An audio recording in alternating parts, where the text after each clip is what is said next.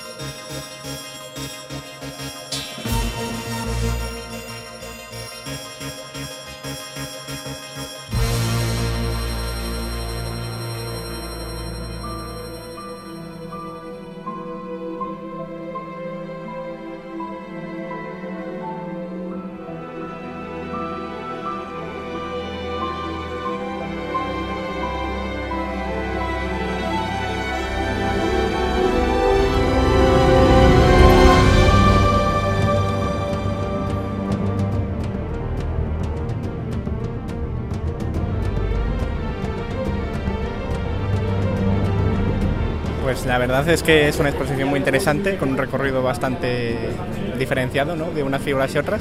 Y me ha encantado la calidad con la que el artista refleja todas las obras y todos los programas de Iker. Pazuzu, Pazuzu, sí me, me ha llamado la atención. Verlo así en directo me, me ha llamado la atención, sí. Eh, Debería ser itinerante eh, porque habrá mucha gente que, le- que lo vería. ¿eh? En general todo, la verdad es que bastante positivo, nos ha encantado. Ha merecido la pena las dos horas de espera de cola que hemos tenido y nos ha encantado. De Vergara. De Vergara, de Guipúzcoa. Me ha gustado, sí, sí, en la exposición al final me ha gustado. Aunque soy fan consorte al final, me ha gustado. Después de estudiar en la facultad eh, América Prehispánica, estaba deseando tener a los mayas y a los, y a los aztecas de cerca y poder aplicar todo lo que he estado estudiando a, a- a todo lo que he visto por ahí, los números aztecas, las estelas mayas, el fin del mundo, bueno, el fin del mundo. La verdad que muy interesante, además que bueno, está todo esto desbordadísimo y la verdad que nos hemos juntado un montón de gente y muy interesante todas las piezas que estáis mostrando. Pues yo con el cuadro de Vlad Tepes, pero porque es un personaje que me fascina a pesar de su crueldad y su maldad, porque se basó en el Bram Stoker para su famosa novela de Drácula.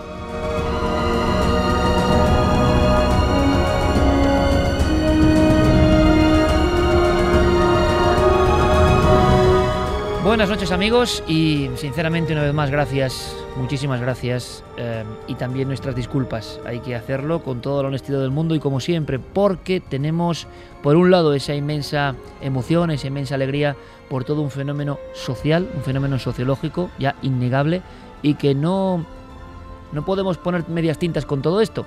Con el asunto de la exposición de cuarto milenio realmente los hechos prácticamente nos han desbordado lo han hecho de una forma llena de positividad, llena de alegría, llena de amistad. Madrid, el centro de Madrid, podemos decir que ha sido colapsado por personas que acudían a un museo, a una exposición, cosa que ya es un milagro.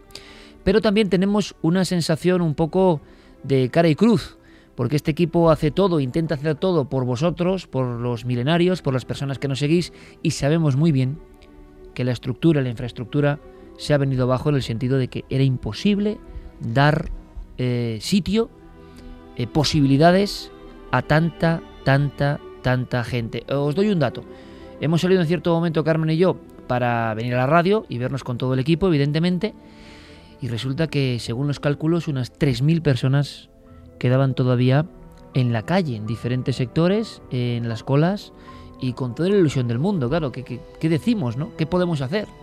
Y que se pongan un poco en nuestro lugar y saben de nuestra preocupación. ¿Qué podemos hacer? Cuando ayer, viernes, ya en las primeras horas, eh, en la primera parte de la mañana, más de mil personas entraban al recinto, un recinto que, digamos, estaba confeccionado o en las exposiciones pueden entrar 100, 200 personas en un día.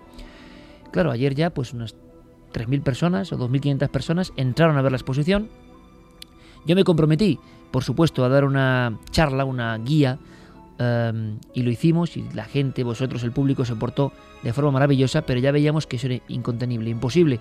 Y que incluso nuestra presencia, y estoy siendo muy sincero, todo lo que puedo ser con todos vosotros, nuestra propia presencia, que yo creo que era, yo no sé, una forma de agradeceros ocho años de televisión y de misterio y de radio, resulta que era contraproducente, porque se producía un bloqueo enorme, un bloqueo de cariño, eso sí, un bloqueo eh, de afecto mutuo, que lo hemos sentido, pero Carmen, hay que decirlo, buenas noches. Buenas madrugadas, Iker. También estamos, aparte de desbordados, de muy cansados, estamos pues un poco preocupados, ¿no? Porque tanta gente, tanta gente que ayer y hoy se quedó fuera, se ha quedado fuera de la exposición de Cuarto Milenio, que me da miedo decir Colegio de Arquitectos Hortaleza 63, porque mañana no sé qué puede pasar, que era solo ese día. En Telecinco, puedo decirlo, en Mediaset, eh, hay preocupación, hay optimismo absoluto, hay desborde de lo que es este fenómeno, pero también hay preocupación porque lo que no se puede hacer, lo que hay que intentar es que todo el mundo vea la exposición. Ojalá lo logréis, amigos, ojalá, pero una vez más, y os pido disculpas, personalmente os pido disculpas a todas las personas que ahora mismo están volviendo a sus lugares de origen, a toda la gente que con sus niños, sus familias vuelven carretera ahora mismo, nos escuchan y no han podido entrar en la exposición, mm, procuraremos mejorar, procuraremos hacerlo mucho eh, más efectivo. Nadie podía imaginar esto, nadie podía imaginar tal magnitud eh, de visitas. Esto es muy positivo para que se pueda hacer mucho mejor, con más amplitud, con más medios, ojalá, es nuestro sueño, por eso lo hacemos, pero un ejercicio que era de agradecimiento también ha sido, bueno, pues una muestra de que el poder milenario es brutal, incontenible, muy amable, pero milenario significa miles también, ¿no? Entonces, claro, es que eran miles de personas en Madrid en cola, cuatro o cinco horas de cola. No sé, no sé cómo se puede agradecer esto, no sé cómo se puede agradecer esto, no sé qué podemos hacer para agradecer esto, pero lo cierto, amigos, es que mmm, es complicado meter todo esto en un recinto que evidentemente no estaba diseñado para albergar a tanta gente. Ha sido muy complicado. Claro que también hay que fijarse en los miles de personas que sí han pasado entre ayer y hoy y han disfrutado, y los niños, cuántos niños nos han contado cosas, cuánta gente, cuántas familias, pero muchas, yo de verdad, es que no sé por qué, mi pensamiento solo puede estar con esa gente que, que pasando frío no ha podido entrar en la exposición.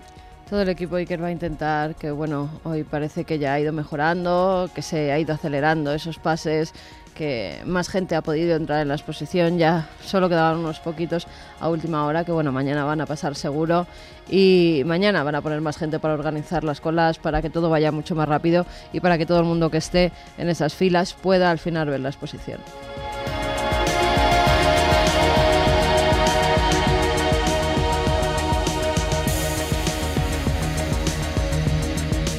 No, todo en general así, son cosas que habíamos visto en la tele y tal, y que verlo así en persona impresiona bastante. Quería ver todas las investigaciones que ha hecho Iker. Porque ver la exposición en vivo y en directo, ya que la has visto en la televisión, es genial. Eh, la máscara de la peste, bueno, es que me gustó un montón. El tema también de, la, de las túnicas de lo, del San Benito, eh, fue interesante en el programa y verla, que es un artista, Juan Villa. Pues la verdad que está muy completa, hay bastantes de las figuras que podemos ver en, en plató y verlas da un realismo increíble, se parecen tanto a las originales que si me las ponen las confundo, vaya. Pues yo creo que por ahora con los Sasquatch, son los que más me han impresionado, por el tema de tan grandes, tan altos, son los que más me han, me han gustado.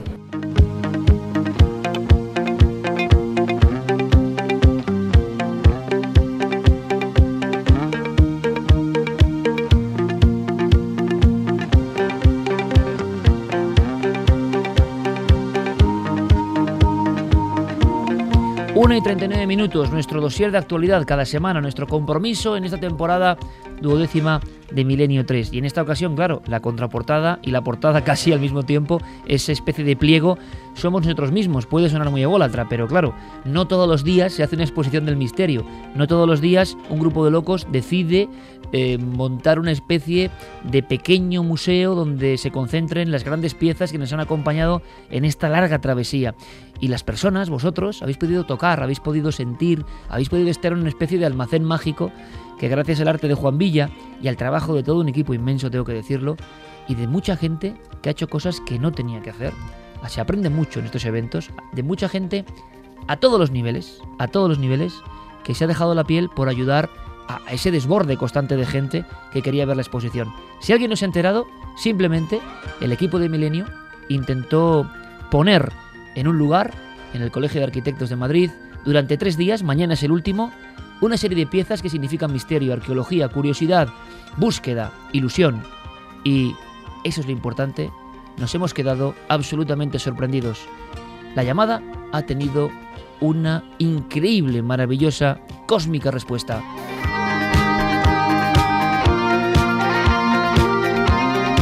Y sentimos que también es un poco una pica en Flandes, ¿no? Porque esto no se había hecho. Como no se había hecho, habrá muchas cosas que pulir, eh, pero que por fortuna hay que pulirlas por el desborde precisamente, por tanta gente absolutamente ordenada, absolutamente pacífica, absolutamente señorial en su comportamiento. Yo creo que nunca nos hemos hecho tantas fotografías como hoy. Nuestro equipo ha intentado estar con todo el mundo que ha querido y ha podido y ha sido eso una especie de gran fiesta. Yo no sé con qué os queréis vosotros. Yo solo espero que, que mañana quienes no han podido, ojalá puedan, ¿no? Acabar viendo todas estas piezas, este mosaico eh, realmente eh, diferente y misterioso y extraño. Javier Pérez Campos, compañero, buenas noches. Hola Iker, buenas noches. Tú también con la voz tomada. Eh, has venido de Vitoria, has estado currando en la exposición, grabando voces junto con Fermín Agustí para escuchar lo que dice la gente, porque para nosotros también es un estudio. ¿Qué le impresiona más a la gente? ¿Qué le impresiona menos? Por ejemplo, ayer yo veía a un niño de 6 años que quería ser egiptólogo, a otro que quería ser paleontólogo, a otro que le gustaría ser médico y miraba con entusiasmo y con cierto recelo las figuras del CSI. Y todo eso con los niños nos producía tal impacto, tal impacto de no saber qué estamos haciendo, pero saber que eso merecía la pena. Y hasta Javier Bret Campos se ha dado cuenta, Javi, y ahora vamos rápidamente a presentar a todos los amigos que hay sorpresas de ese enorme afecto inefable, o sea, es decir, imposible de expresar con palabras, pero que lo hemos sentido quizá más que nunca. Sí, para mí sin duda ha sido uno de los momentos en los que la gente ha estado más próxima, más cercana, eh, muchas personas que, que te hablaban casi a la vez porque tenían cierta inquietud por contarte sus historias, sus misterios, por bueno, saber también un poco más eh, qué se siente en esos momentos de investigación a solas, que es algo que ha salido muy, muy a menudo en las conversaciones. Y lo que a mí más me ha llamado la atención, Iker, es esa mirada de niño que no solo estaba en los niños, había muchas personas que entraban en esa exposición y se quedaban maravillados. Ha habido un caso en concreto, una persona que, bueno, a mí eh, me ha dejado muy sorprendido porque incluso ha llegado a entrar en el museo con lágrimas en los ojos, completamente emocionado.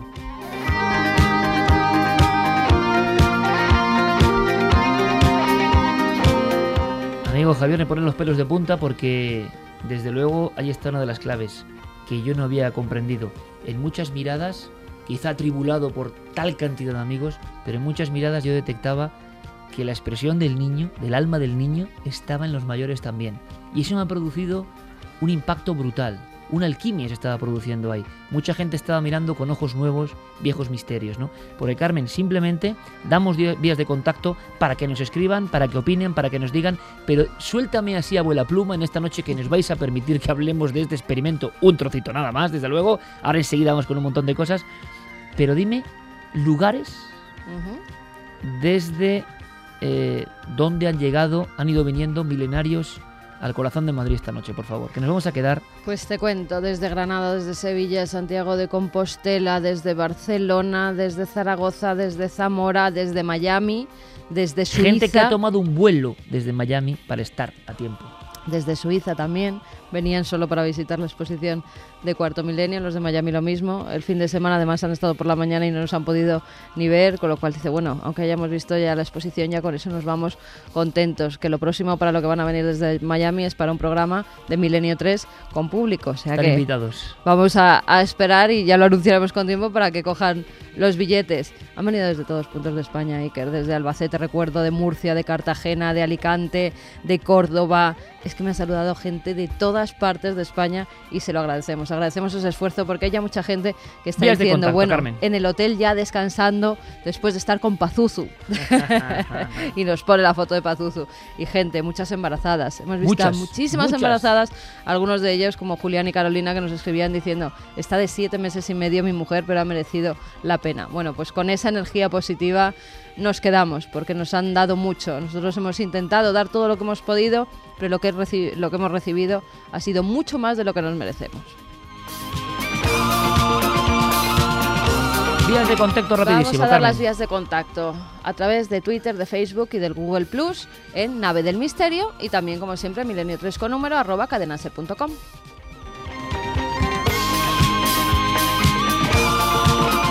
North Star Platinum, esta canción que me recomendó mi buen amigo de las planicies extremeñas, Gonzalo Pérez Sarró, investigador de toda la vida, me dijo, ponla, ponla, que esto va a traer suerte. Y vaya, si nos he traído suerte. Santiago Camacho, compañero, buenas noches. Buenas noches. necesito, no sé, tu, tu, tu, comentario o la pluma. Lo necesito en este momento. Pues yo solo quería decir dos cosas. La primera es que la exposición a mí también me ha emocionado. Y me ha emocionado porque no puedo verla con los ojos que la ve eh, cualquier otro visitante. Para mí cada pieza tiene una historia, una historia de ocho años de mucho trabajo. Una historia que no tiene absolutamente nada que ver con la historia que reflejan las placas, que reflejan las láminas, con las que contamos más o menos de qué se trata cada pieza. Que para mí cada pieza tiene una ilusión o una tristeza, un enfado, una alegría, un abrazo. Para mí eh, cada pieza tiene un trocito de mi vida y, y por eso ha sido, ha sido emocionante. Y, y... Ay, Santiago, nuestro poeta, la 1 y 46, ¿eh? Santiago tiene su corazoncito, ¿eh? Y estaba muy impactado. Yo he visto, yo he visto a Santiago estos días de preparación, de, de, observación, de estar ahí como un poco transfigurado incluso, ¿eh? reverberando en él emociones muy profundas, sinceramente. Y luego, eh, evidentemente, la gente eh, emociona. Y quiero sumarme a, esas gracias y, decirles a todos, a todos los que han estado mm, pasando horas en la cola, aguantando lluvia, aguantando frío, que creo y espero que hayan disfrutado con, nuestro trabajo y con ese trocito de, nuestras vidas que está ahí, quiero decirles gracias porque eso, aparte de para su disfrute y para pasar un rato mágico para ellos, eso nos ha servido a nosotros deja la puerta abierta a mil posibilidades, deja la puerta abierta a mil proyectos, deja la puerta abierta a un montón de cosas porque sabemos que estáis ahí. Y gracias a eso, gracias a ese apoyo, a ese cariño, a cada fotografía que nos hemos hecho con vosotros, a cada saludo, a cada mano que hemos estrechado, podemos estar seguros de que estamos respaldados por el poder más fuerte que hay en la Tierra, que es el poder del cariño.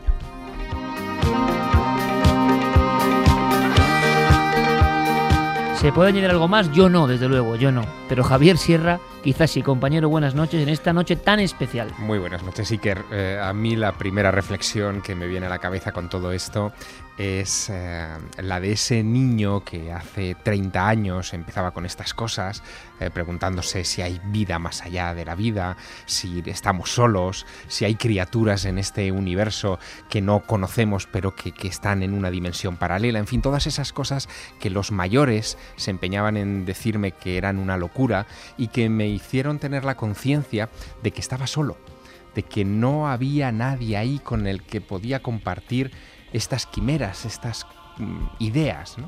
De repente ver miles de personas haciendo cola, em, mandando mensajes a través de las redes sociales, compartiendo la emoción de estar delante de todas esas cosas que de pequeño me dijeron que no estaban ahí, mm, me ha hecho estremecerme, he vuelto a sentirme ese niño y me he dicho durante estas últimas horas, qué suerte, pero qué suerte tenemos.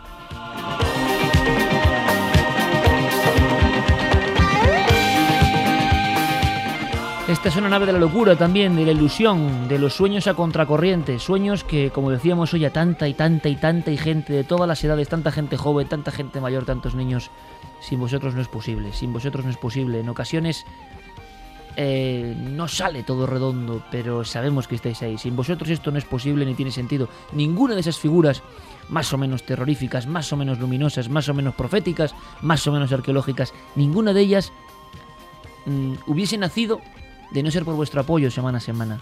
¿Entendéis? Sois también creadores de todo eso. Por supuesto, esta comunión musical, esta comunión mística que tenemos ahora mismo con toda nuestra audiencia, esto vale más que cualquier estudio, que cualquier sondeo, que cualquier punto de ser, esto vale más que nada. Eh, también hay que decir que tiene esa banda sonora esa banda emocionante que pone nuestro comandante musical Noel Calero.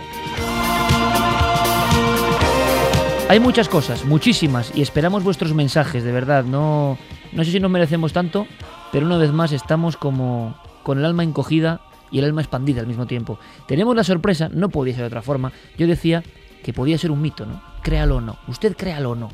Pero Diego Marañón se puede aparecer. Diego Marañón primero existe y segundo va a aparecer entre esas figuras. Ha tenido la deferencia de presentarse aquí con nosotros en su estudio 1 de la cadena SER. Don Diego Marañón, buenas noches. Hola Iker, buenas noches. ¿Y tu sensación después de escuchar a todos los compañeros, tú que formas parte de este equipo, tú que eres parte de este equipo, pero que también lo vives de una forma un poco distinta al resto del equipo, por circunstancias lógicas, para ti, Diego, que también eres muy joven, ¿cómo, cómo se siente, no? Al llegar a Madrid, al centro, al meollo de la capital de España, y verlo tomado por gente que sigue el misterio y sigue la filosofía de milenio que es la tuya, porque tú estás aquí. ¿Cómo se siente? Pues lo primero déjame decirte que estoy muy contento de estar en casa, en la que considero mi casa, por supuesto. Eh, desde luego que lo vivo de forma distinta, sobre todo por la distancia. Yo no estoy tan acostumbrado como podéis estar vosotros a una, respuesta tan directa y tan constante de, del público. Y llegar a Madrid eh, en un día de, bueno, frío. Ayer creo que aquí prácticamente diluviaba. Eh, ver esa cola que daba la vuelta al edificio que se extendía varias calles más allá, te da una idea y te hace comprender que quizá el éxito de Milenio 3 y de Cuarto Milenio, por supuesto, no es solamente el equipo que lo forma aquí, sino esa audiencia que tiene detrás y que tiene unos valores como son eh, esa paciencia, esa fidelidad hacia, hacia esta forma de ver las cosas, de ver el mundo. Y déjame decirte bueno, que, la, que la exposición ha sido impresionante y que desde aquí me gustaría también decir que me parece un justo homenaje a una labor que no siempre es tan reconocida como es la de Juan Villa. Sí, señor. Que en cuarto milenio a lo mejor se debate muchas veces los contenidos, los eh, reportajes y la escenografía queda un poco en segundo plano. Creo que es una justa recompensa a ese trabajo. A todo un maestro, a todo un creador que ya en su función, Diego, demuestra que la tele que hacemos es totalmente diferente. ¿no? no caben estas cosas en la tele de hoy. Pues sí que caben, porque la fantasía y la mirada de niño a la que se referían Santiago y se refería Javier y Javier Pérez Campos, ¿cómo no va a caber? Como decía Santi, contra ese poder no puede nadie ni nada. No me vale el marketing, no me vale las encuestas de mercado, no me valen las imposiciones, no me vale nada. Pero como decía Santiago Camacho, filósofo de cabecera, el poder del cariño, ese ni se compra ni se vende, ni se alquila ni se presta. Ese existe o no existe, es auténtico o no. Y nosotros lo hemos sentido. Solo esperamos cada noche, por ejemplo en la radio, devolveros solo un poquito. Por ejemplo, a esa gente que me decía que lleva 12 años, 12 temporadas surcando Europa entera y siempre con un amigo fiel en el camión, en esa cabina solitaria, con Milenio 3, y gente de hospitales, y gente de todas partes, en fin. Hay que darle un saludo a Pablo, un oyente muy especial que, bueno, ha tenido la fuerza, ha sacado esa fuerza que tenemos los milenarios a veces cuando estamos en las peores circunstancias, de ponerse un pantalón, coger la cámara de fotos y venir a vernos. Y nosotros se lo agradecemos de verdad desde estos micrófonos. Pablo, ya sabes que eres un oyente muy especial para nosotros y que mucha suerte, que todo va a salir bien.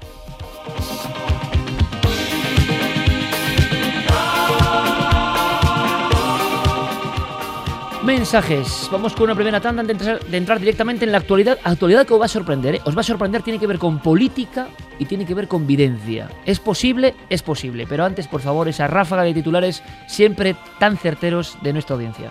Pues hay de todo, Iker.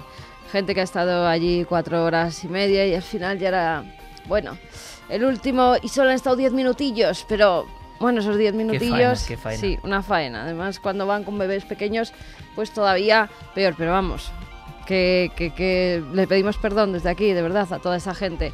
Luego muchísima gente, sobre todo nos están mandando fotografías. Yo no sé contabilizar cuántas fotografías. Tú ya tenemos una cara de, de- de sello, los dos, que, que ya... Cara de sello sin pupilas, ¿no? Totalmente. Después de tantas fotografías, tantos flashes, bueno, todo el mundo que enhorabuena por todo lo que representáis y como lo hacéis, esperamos la Sport por toda España. Eso lo pide todo el mundo. Vamos a Esto si lo lo decía Josemi. También nos han dicho que si pueden eh, estar más días la exposición para que entre más gente, que se puede No prorrogar. depende de nosotros, amigos, no depende de nosotros. Si nosotros dependiera, dejábamos abierto Claro. toda la noche para que fuerais Sí, entrando señor. todos. Y que sería una bonita idea, ¿eh? La noche dicho. abierta, la noche abierta, qué bonito sería eso. Pero bueno, los sitios también tienen un horario, tienen su seguridad y, y tenemos que respetarlo. Ya han ampliado, ¿eh? Claro. Ya hay de 10 a 10 de la noche, de 10 de la mañana a 10 de la noche ininterrumpidamente. Sitios importantísimos en el mundo artístico español y que nunca habían visto nada parecido ni por asomo. Laura Moral Monraval nos dice buenas noches Milanes, por favor, una expo en Valencia. Eh, somos un grupo de locos, pero qué locos, nos decía Enrique Grande, Santiago Camacho. Una pena estar tan lejos, que gente no ha pedido. Muchas gracias, Santiago Vázquez, por la foto, que también se ha pasado Hombre, por ahí Santiago había, Vázquez. había muchos clásicos del programa hoy rondando por ahí, ¿eh? Y mañana estarán, nosotros no sé si podremos estar, pero mañana grandes amigos estarán. Yo espero que Javier Sierra esté, ¿no? Que Santi esté, que Javier Campos esté, que Diego Marañón esté. Yo espero, ya veremos, todo es mágico, nunca se sabe. Gem nos dice ya era hora que todo el mundo supiera cuántos somos, que se sepa que nos interesan otras inquietudes y que no son inquietudes banales. Gracias a vosotros se nos ve y se nos escucha. Eduardo dice, es fácil como agradecer las aglomeraciones de la exposición, seguir como hasta ahora con Milenio 3 y Cuarto Milenio, enhorabuena y a continuar. Bueno, y que mucha gente te echa la bronca, que después de esto ya te vas a pensar otra vez en irte. Jolín, en, en buen día dije yo aquello. En buen día. en- hoy me han dado alguna colleja, ¿eh? Alguno se ha atrevido a ponerme ahí la mano en, eh, en la nuca y decirme, Iker está. En fin, vamos a estar toda la noche conectando con vosotros, con vuestros mensajes, con vuestra emoción. Y gracias por estar ahí. Gracias por estar ahí, de verdad. Y sobre todo a todos los que han hecho un esfuerzo y no lo han visto recompensado. Vamos a ver si mañana podéis, de verdad. Ojalá. Eh, os puedo decir que nada más lejos de nuestra intención que un solo milenario se quede fuera. Como comprenderéis, para nosotros que alguien que sea milenario se quede fuera es un dolor.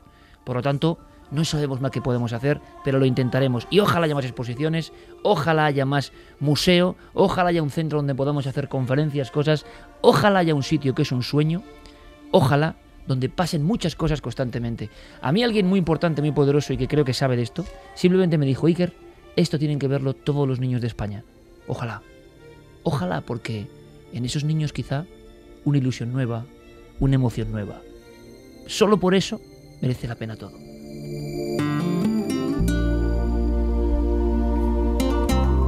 Vamos a cambiar el tercio, Noel. Nos metemos ya en faena porque ya valen estos minutos. Muchos dirán, oye, ya vale de autobombo, chicos, que ya está bien. Pero bueno, esa es la pequeña gran historia de una exposición. Pasarán los años y la historia dirá que fue la primera del misterio en España a este nivel, ¿no? Y ahí estábamos este grupo de locos. ¿Locos están los políticos? Bueno, muchos dicen que sí. Me da la impresión de que en este momento de la historia eh, la clase política, quizá compañeros, está en su umbral de crédito más bajo. Eh, para introducir este tema os puedo decir lo siguiente. Estamos viendo programas magníficos, por ejemplo, hay algunos programas de compañeros de otras cadenas, a mí no me cuesta decirlo, como es el caso de, de Salvados, yo he visto algún programa que me ha dejado sin habla, lo reconozco y lo digo aquí, sin habla, mm, indagando en el mundo de la política. Y uno se queda diciendo, uff, ¿cómo está el patio? En un momento en que muchos estéis pasándolo muy mal, todos estamos, oye, a todos nos afectan las cosas que están pasando, todos tenemos familiares con problemas y con amigos y que está la cosa muy mal. Y quizá por eso, por supuesto, los periodistas tampoco nos salvamos. ¿eh? Los periodistas debemos estar ahí por ahí con los políticos. Pero la clase política ha sufrido un retroceso brutal desde la transición aquí en lo que es el crédito público. Em, no sé cómo puede sentar esto, lo que vamos a contar ahora, pero justamente por las investigaciones de tramas políticas han surgido como anexas, han surgido como marginales una serie de temas que sí nos inquietan y nos extrañan. Parece que muchos políticos poderosísimos de este país, que han tenido influencia grandísima en este país, tenían unos consejeros, Santiago, que no precisamente eran consejeros de ámbitos políticos, científicos, económicos, no, no, eran otro tipo de consejeros que podríamos llamar más o menos videntes, brujos. ¿Os imagináis a personas tan importantes eh, acudiendo a gabinetes de videntes o de brujos, sean buenos, sean malos, negros, blancos, nos da igual, magia cubana, magia española, magia gallega, pero sobre todo, ¿os imagináis que algunos de ellos importantísimos en nuestra historia actuasen ciñéndose a lo que esa persona al otro lado de un gabinete o de una mesa o de una especie de biombo les decía? Si esto es así y ha ocurrido varias veces, ¿podemos imaginar una transición o unos años en España, quizá la actualidad, no lo sé, manejada no por los políticos, sino por auténticos nigromantes, videntes y brujos? Esto es noticia, por supuesto. ¿Por qué, Santi? Pues es noticia porque eh, extraemos la información de diversos periódicos. Eh, actualmente, como sabrán las personas que sigan eh, la actualidad política, el expresidente de la Generalitat, Jordi Pujol, está siendo sometido a una investigación policial que no es el objeto de este programa, pero que desde luego sí ha traído un efecto colateral absolutamente inesperado. Parte de esa investigación policial es un confidente de la policía, Philip McMahon, un norteamericano que está eh, dando eh, apoyo con su testimonio a las fuerzas del orden a cambio de inmunidad. Esto que hemos visto siempre en las películas, de yo te lo cuento todo, pero a mí no, no me pringuéis en el proceso. Pues bien, eh, en un proceso muy complicado en el que se habla de cuentas corrientes, de dinero, de tráfico de influencia, etcétera, etcétera, de repente sale algo absolutamente inesperado, que es que eh, este tal Philip McMahon al parecer acompañó en diversas ocasiones al eh, presidente Puyol a ver a Adelina. ¿Y quién era Adelina? Adelina parece ser que es una es la bruja de las montañas, ese es su, su sobrenombre. Es una hechicera, una bruja que tiene su residencia en Andorra, y que eh, parece ser que es muy conocida y que hace rituales de purificación. ¿Esta mujer vive todavía? O? Esta mujer vive todavía, debe de tener, eh, según, eh, según estiman, estiman las fuentes de los periódicos, unos 80 años más o menos. todo esto no es de ahora ni mucho menos, es de cuando Puyol era presidente de la Generalitat, todo estamos hablando de esa época. Y al parecer, siempre según el testimonio de este confidente, pues Jordi Puyol acudió a su consulta en, una localidad de las, de las montañas del Pirineo y allí se sometió, entre otras cosas, a un ritual de purificación con un huevo. ¿En qué consistía el ritual del huevo? Pues básicamente se coge eh, un huevo de gallina eh, y eh, se pasa por todo el cuerpo de la persona a la que quieres purificar y luego en un recipiente se abre. Si el huevo está en buen estado es que esa persona también estaba su aura o su, o su energía espiritual estaba también en buen estado. Si el huevo está deteriorado o incluso sale negro, según dicen que puede suceder, pues eso quiere decir que el ritual de limpieza efectivamente ha tenido resultado y que esa persona estaba sometida a algún tipo de mal de ojo o estaba sometida a algún tipo de influencia negativa de orden espiritual. Pues bien, eh, continuando con el testimonio del confidente, parece ser que Puyol se aficionó eh, en demasía a las eh, consultas y a las profecías que le podía hacer esta mujer y acudía con relativa frecuencia pagando cantidades cada vez mayores por sus servicios. Lógicamente, estas personas cobran la voluntad y eh, según les vas teniendo más fe, pues evidentemente tu voluntad cada vez es mayor. Hasta el punto de que el señor confidente, que también debía de ser un pícaro de cuidado, llegó a un acuerdo con eh, la señora Adelina para eh, facilitarle más visitas del presidente y a cambio de, ese favor, pues repartirse los beneficios, repartirse eh, las propinas que les daba Puyol a la tal Adelina. El truco del huevo o la forma de visualización del huevo que muchos dicen que se empleaba inyectando a veces, se dice.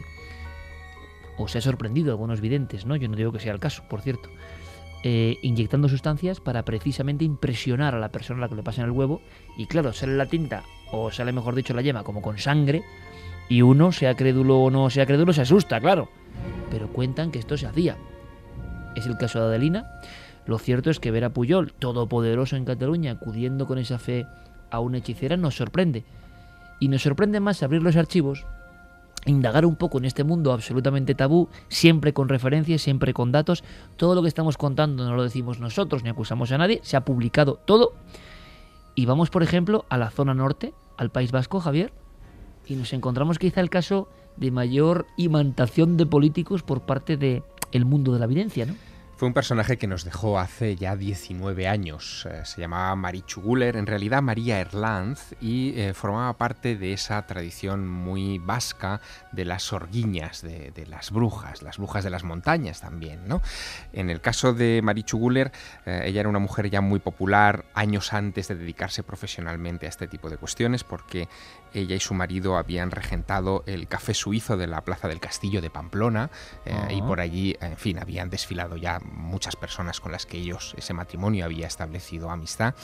Y em, en un determinado momento, cuando ella se retira a la zona del monte Ulía, eh, comienza ya a recibir personajes de todo tipo de la vida social, política del País Vasco y de fuera del País Vasco. Ella tiene una vida más o menos normal y de repente en un momento concreto se retira al monte Ulía. Sí, al casarse con su marido, eh, con Giovanni, eh, que era un empresario, un tipo muy, muy emprendedor, ella pasa unos años fuera, digamos, de la vida laboral y comienza a desarrollar de una manera más profesional eh, algo que le había acompañado desde la más tierna infancia. De hecho, ella, si me permites, eh, se autodefine eh, en sus propias palabras de este modo.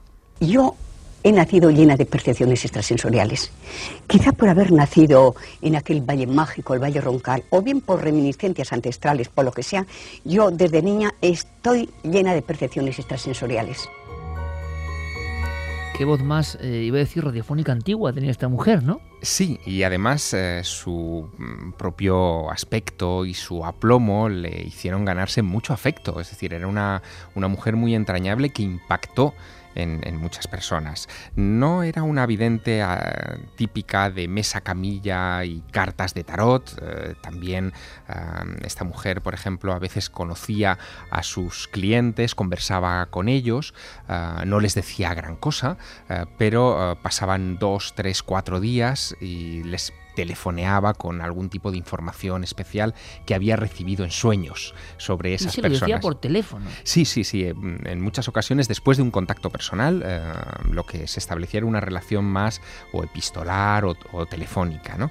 Eh, llegó a decir, y esto es bastante llamativo, que era capaz de captar eh, si una persona tenía cáncer, por ejemplo, o una enfermedad fuerte, por el olor eh, que ya tenía una especial sensibilidad olfativa, ¿no? Eh, que incluso se podía mm, adelantar a terremotos, a movimientos sísmicos o a grandes catástrofes eh, de la esfera internacional y hacía esos avisos a estos personajes. ¿Y acertó? Eh, bueno, en algunas ocasiones sí. Eh, por ejemplo, le insistía mucho, estamos hablando de los años 80, que es cuando ella adquiere más popularidad. Eh, mucha gente se le acercaba preguntándole si iba a haber una tercera guerra mundial, que era el gran tema de moda, ¿no? Y existe un amplio abanico de recortes de prensa en hemeroteca que, en los que se ven las declaraciones de esta mujer diciendo, no, no, seguro que no hay una guerra mundial. Pero fíjate, de los personajes que pasaron por su consulta en estas fechas a raíz del bueno a raíz del escándalo de, Puyol y, Adelina eh, han salido una serie de nombres eh, que están también en las hemerotecas. Eh, por allí pasaron políticos de la escena vasca como José María de Areilza Juan María Vandrés Chiqui Venegas, Carlos Garaycoechea, Enrique Mújica o Gabriel Urralburu. Es decir, eh, no conocía eh, ni izquierdas ni derechas. Está todo el eh, espectro político vasco ahí. Todo el espectro político. Pero lo que más me ha llamado la atención es una entrevista que se publicó el 16 de febrero de 1986 en el diario Vasco firmada por JJ Benítez. Eh, JJ Benítez firmando un reportaje de, sobre esta bruja buena de Ulía, como la llamaban. Eh, Juanjo la, conoció y la trató mucho, eh, pero fíjate, te voy a leer mm, un par de párrafos de esa entrevista porque creo que eh, te vas a llevar una gran sorpresa, Iker. Dice JJ. Marichu se ha convertido, entre otras muchas cosas, en el ángel guardián de muchos y muy destacados personajes de la vida pública y menos pública. Quedé maravillado cuando de pronto, con esa espontaneidad que le caracteriza y que torna lo más duro en dulce, me reveló que vela por la seguridad del rey. Antes de que nuestros reyes emprendan cualquier viaje, me dijo como si tal cosa, escribe Benítez en esta entrevista del diario Vasco, extiendo mis grimorios y veo y siento y sé si hay o no peligro.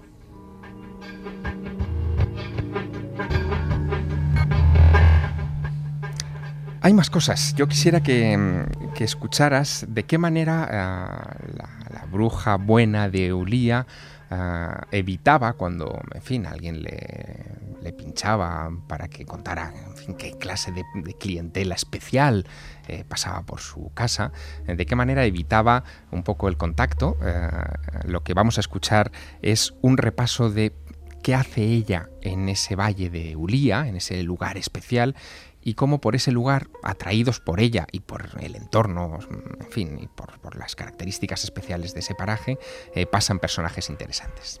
Yo he vivido en Ulía 20 años.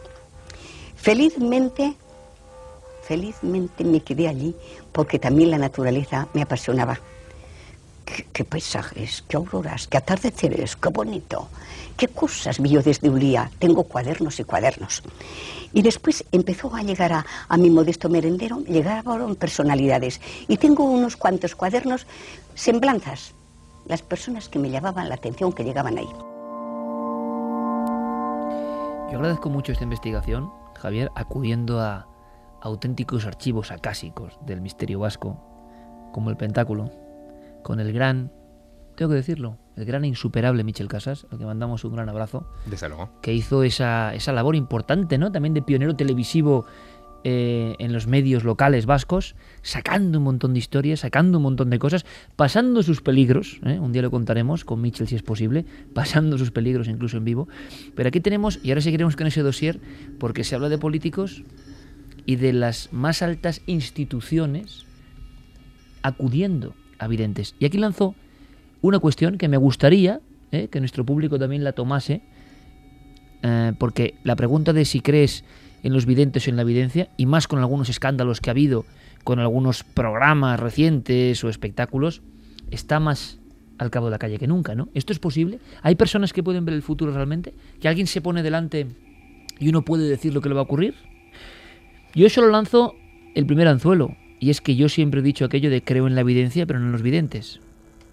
Ahora bien, lo he dicho mil veces, esa evidencia explosiva, inmediata, que une a dos personas, más allá del espacio y del tiempo, muchas veces por lazos familiares, pero tengo que admitir que nosotros hemos vivido acontecimientos, por lo menos dos o tres acontecimientos, donde personas que no sabían nada, y últimamente ha ocurrido uno de ellos, y vaya cierta, y de verdad, no hay forma humana de que esa persona tenga esa información que en el lugar de los hechos relate una serie de cosas que ella está sintiendo, viendo y que tienen que ver con la verdad.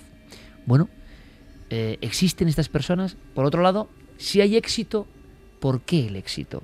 Si todo el espectro vasco político de derechas, izquierdas, nacionalistas, no nacionalistas acude a la misma persona, ¿es una butad? ¿Es una frivolidad? O es que de verdad luego acierta o es que se autoconvence el tipo que va de que acierta. Pero algo debe ocurrir, porque bueno, si no se acabaría la clientela. Esto podría parecer que es un asunto de vascos y catalanes y en absoluto lo es. Es decir, desde que, luego que no. Eh, encontraremos en esas consultas eh, a políticos de todo signo y de toda región geográfica, no ya española, sino internacional. A la vez que Jordi Puyol estaba haciendo esas consultas, según este confidente de la policía, a Adelina, eh, François Mitterrand, al otro lado de la frontera, muy cerca de Cataluña, hacía lo propio con una vidente que además se encargó de grabar telefónicamente las conversaciones con el propio Mitterrand y fue un escándalo cuando las aireó. Pero fíjate, Javier, mmm, Pirineos arriba, siempre se ha hablado de eh, dirigentes europeos que acudían a videntes, Estados Unidos ni os cuento, pero en España ha sido un poco tabú.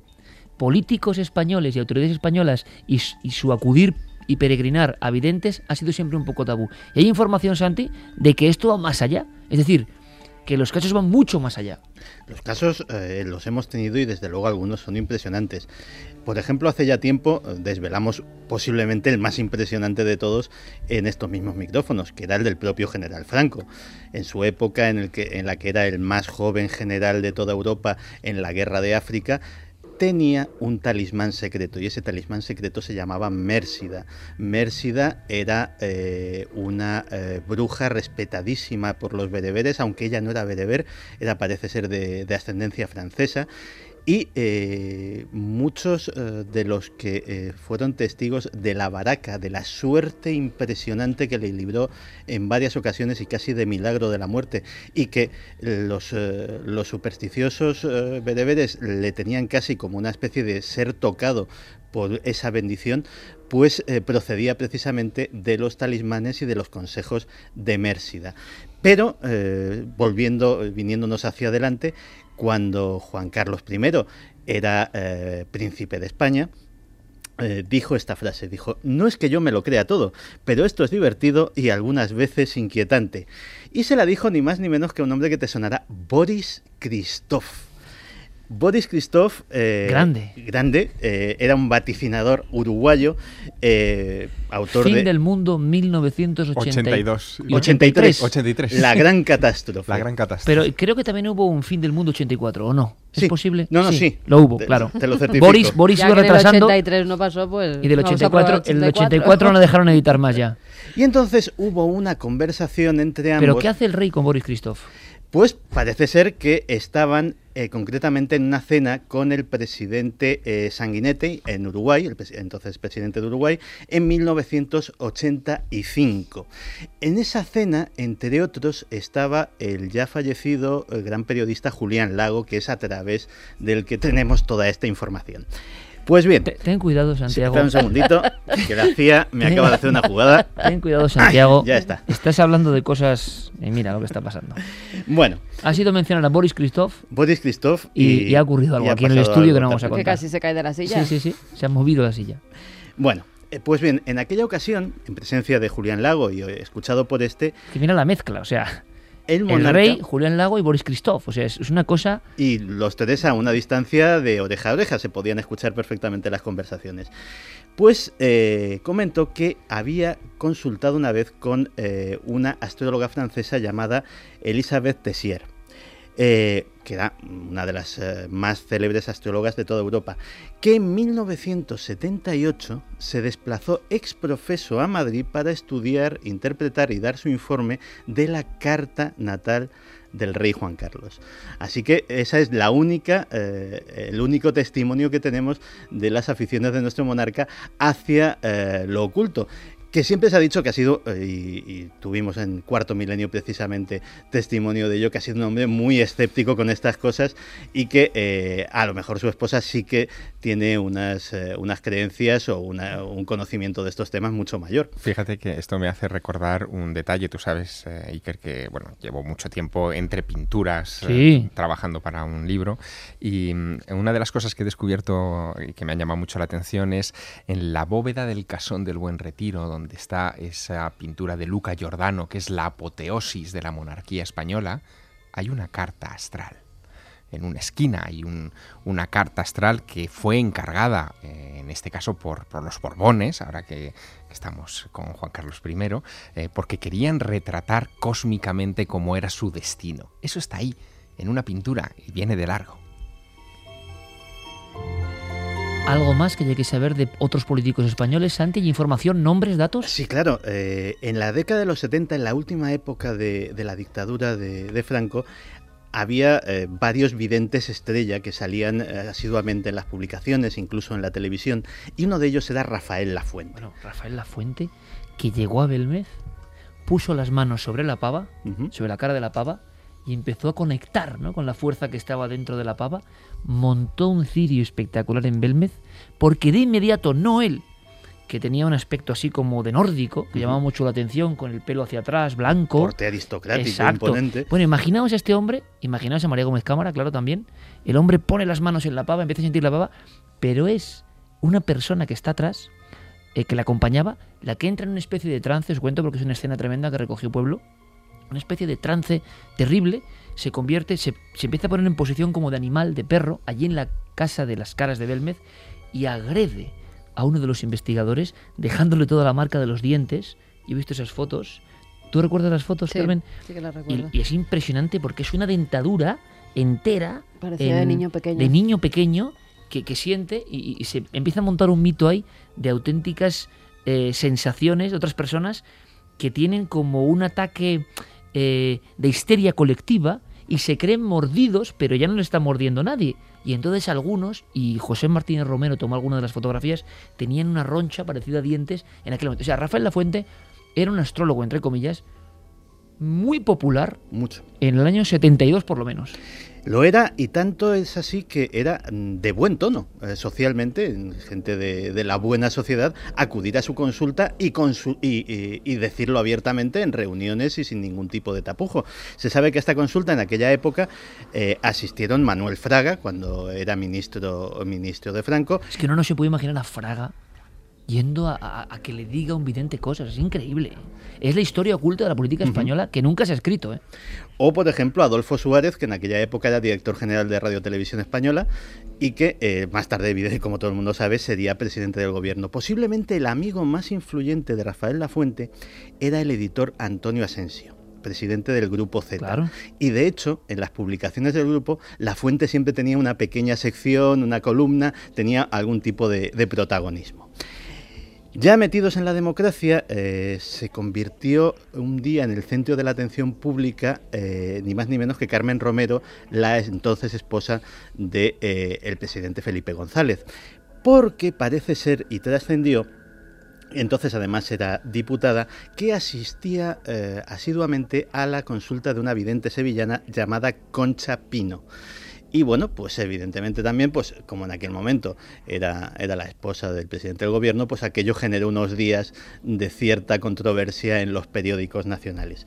También Miguel Boyer eh, fue eh, asiduo y de hecho hay fotografías que eh, le reflejan junto a varios videntes puede que su entonces esposa Isabel Preisler, que se sabe que es muy aficionada a este tipo de cosas, le contagiase de alguna manera la afición y por eso fuese, eh, fuese a sus consultas. De hecho, eh, se dice que en varias ocasiones consultó a la vidente María Fernández de Córdoba, la cual a su vez entre sus clientes tenía al gobernador del Banco de España, Mariano Rubio, al que le vaticinó el accidente que habría de sufrir su madre y su cercana ruptura matrimonial. Claro, aquí subyace de fondo una cuestión mucho más seria que todo esto. Si personas de ese nivel, importancia y cuya toma de decisión influye en todo el pueblo, ¿qué material manejable por servicios de inteligencia, por espías, eh, por generadores de opinión, por transformadores de opinión, si tú tienes al vidente y logras dirigir de alguna forma al vidente, manejas al político si el político cree en ello. Claro, aquí entra una de las historias, de las primeras, cuando yo entré en este mundillo, hace muchísimos años, pues una de las primeras historias que, a uno le van contando los compañeros, y que nunca he llegado a saber. Ha habido medio confirmaciones, lo que no sé los datos exactos, o si, por ejemplo, el nombre del dossier, el dossier Apocalipsis, eh, es cierto o no. Se hablaba de un dossier de Apocalipsis que tenía el, entonces, el el que entonces era la Agencia de, de, Inteligencia Española, antes del CNI, eh, y que ese dossier de Apocalipsis eh, incluía todo lo relacionado con lo paranormal, desde los expedientes ovnis, los investigadores y ufólogos, hasta precisamente los videntes que estaban a sueldo del CSID y que las indiscreciones que cometían sus, sus, clientes de cierta importancia, las confesiones que hacían sobre su vida sentimental, sus negocios, sus infidelidades, etcétera, etcétera, automáticamente esas personas que estaban en nómina del CESID y que tenían importantes consultas eh, repartidas por toda España, las hacían llegar a la casa y eh, tenían, iban a engrosar los dosieres de los respectivos personajes. Además, eh, esa leyenda urbana venía a decir que lo que se prometía a estos videntes era fama, notoriedad, a cambio de colaboración. Y eso es un, claro, eso es un tesoro muy jugoso para muchos, pero hay una cosa que estoy recordando. ¿Qué vigencia tiene esto? Porque a uno tiene que convencerle eh, el vidente, digo yo, para volver. No vale solo con psicología. Algo más tiene que haber. Ejemplo, nuestro compañero Javier Pérez Campos, por ejemplo, valga la redundancia, hace apenas unas semanas vuelve de un sitio en, en las montañas, en la zona serranía de Córdoba, ¿no? Sí. Vale. Hay muchas personas, yo no sé cómo analizar esto, ¿no?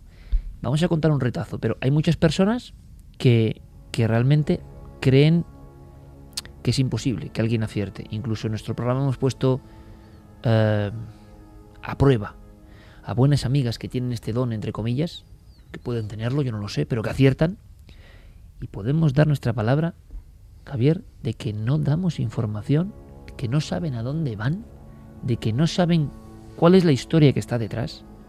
Y en ocasiones, como te ha ocurrido a ti, simplemente como ficha, como viñeta, ¿no? Poniendo como que el misterio sigue y quizá algunas de estas mujeres tengan realmente algo de eso, que luego se deforma, se estira, se convierte en espectáculo, se reduce o se queda en la verdad, no lo sé. Yo soy, podéis estar en desacuerdo conmigo perfectamente, ¿eh? y los oyentes también. Yo soy de los que a personas tan importantes e influyentes solo con psicología no las convences. Mi opinión. Hay algo más, no sé el qué. Algo más y en qué dosis. Pero tú, por ejemplo, Javier, en uno de esos casos, y comentábamos algo la semana pasada, llega a ver cuestiones grafiquísimas, ¿no?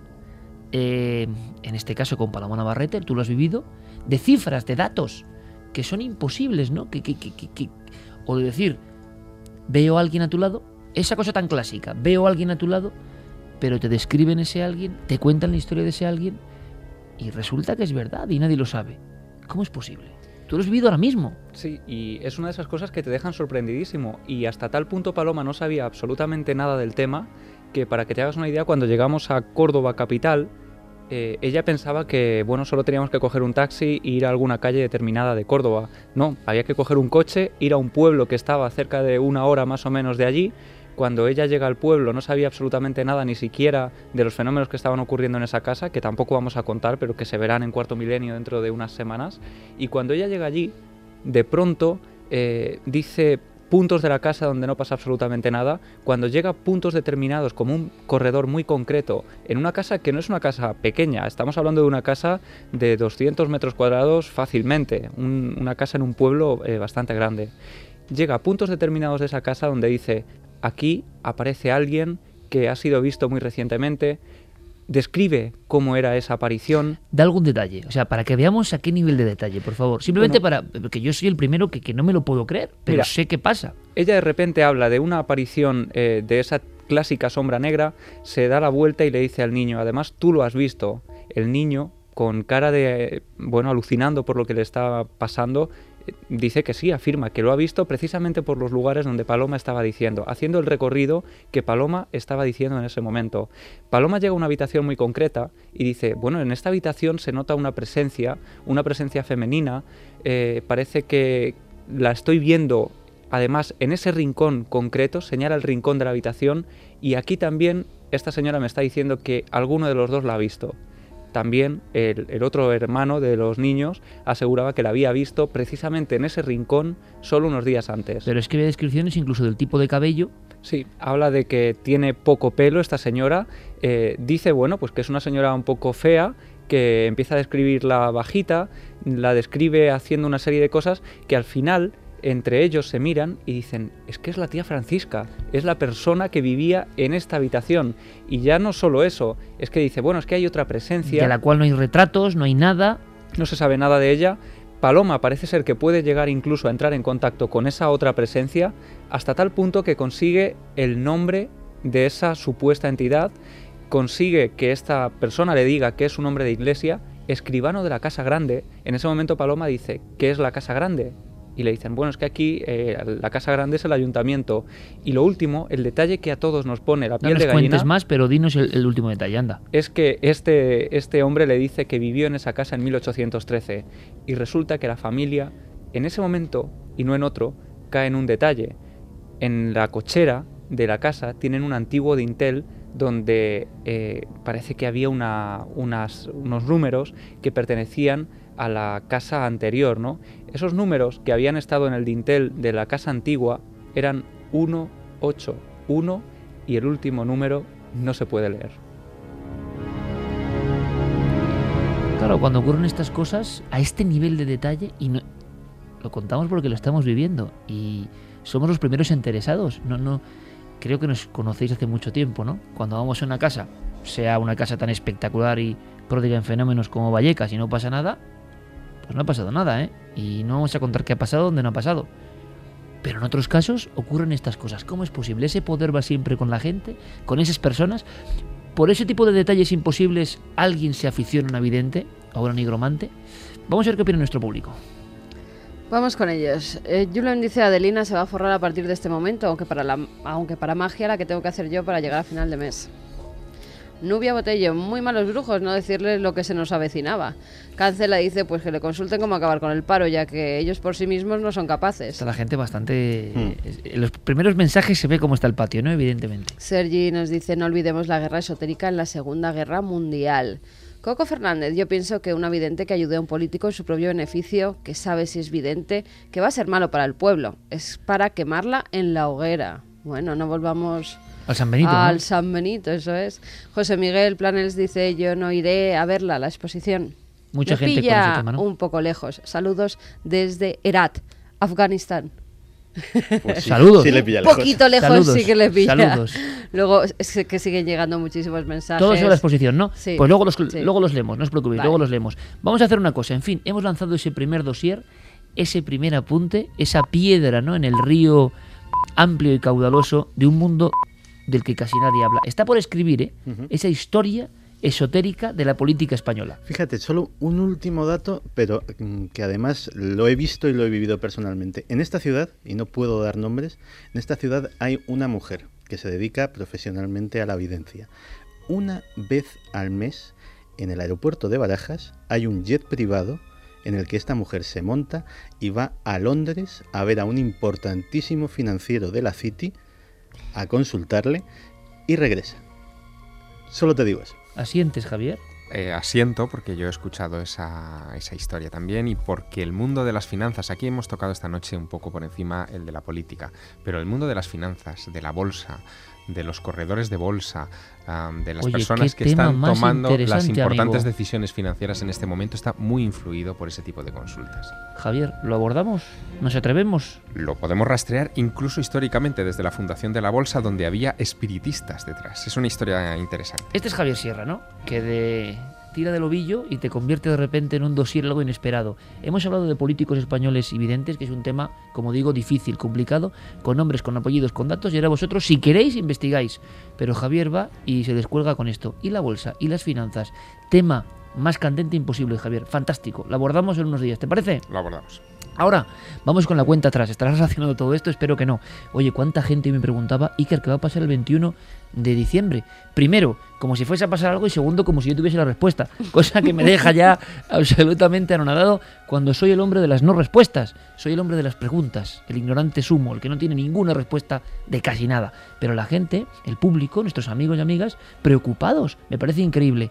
Por favor, no os perdáis el domingo el programa de Cuarto Milenio. Creo que podemos aprender, y es un tema del que yo pensaba que ya no se podía aprender. Y podemos aprender, entre otras cosas, por una lección magistral de Rivera Dorado y una lección magistral de Javier Sierra. Solo os digo eso. Yo os invito mañana, sobre las 12 menos 20, el programa Dossier 2012, tiene que ser en esta fecha, de Cuarto Milenio. Pero ahora vamos con esa cuenta atrás. Es increíble, es la última cuenta atrás, chicos. Es la última cuenta atrás. Estamos ya arrancando, parece mentira, ¿eh? parecía tan lejano, esa hoja que dice 21 de diciembre 2012. Quedan cinco días para el fin del calendario maya. Isabel Taylor, una niña de 16 años del Reino Unido, probablemente será considerada la primera víctima mortal de la psicosis por el fin del mundo que se ha creado torno a la fecha del próximo 21 de diciembre. Según sus padres, Isabel se quitó la vida la semana pasada después de haber permanecido todo el año enganchada a Internet, a las redes sociales y a los reportajes en medios de comunicación que hablaban del mal llamado apocalipsis maya. Se las arregló para ocultar sus sentimientos y lo que estaba pasando dentro de su mente, declaró la familia en un comunicado que ha llegado a la prensa en estos días. Nunca vamos a entender por qué se quitó la vida, añade ese comunicado, la echamos de menos.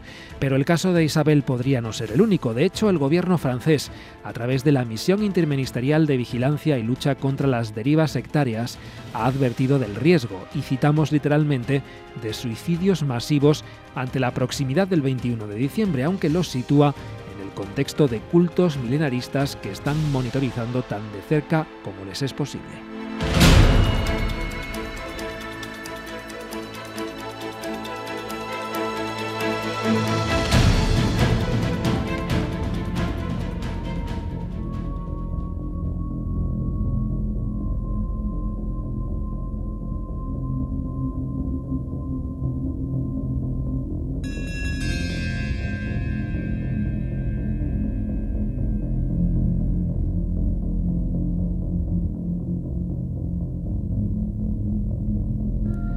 2 y 34. Cambiamos de tercio absolutamente gracias a la magia de la música. Veréis, en esa humilde exposición, eh, protagonista sin duda este fin de semana, que hemos eh, construido para todos vosotros y que mañana es el último día. Mañana quienes estéis en la exposición, por favor, fijaos en una de mis figuras favoritas. Y es madera y papel y tela, no hay nada más.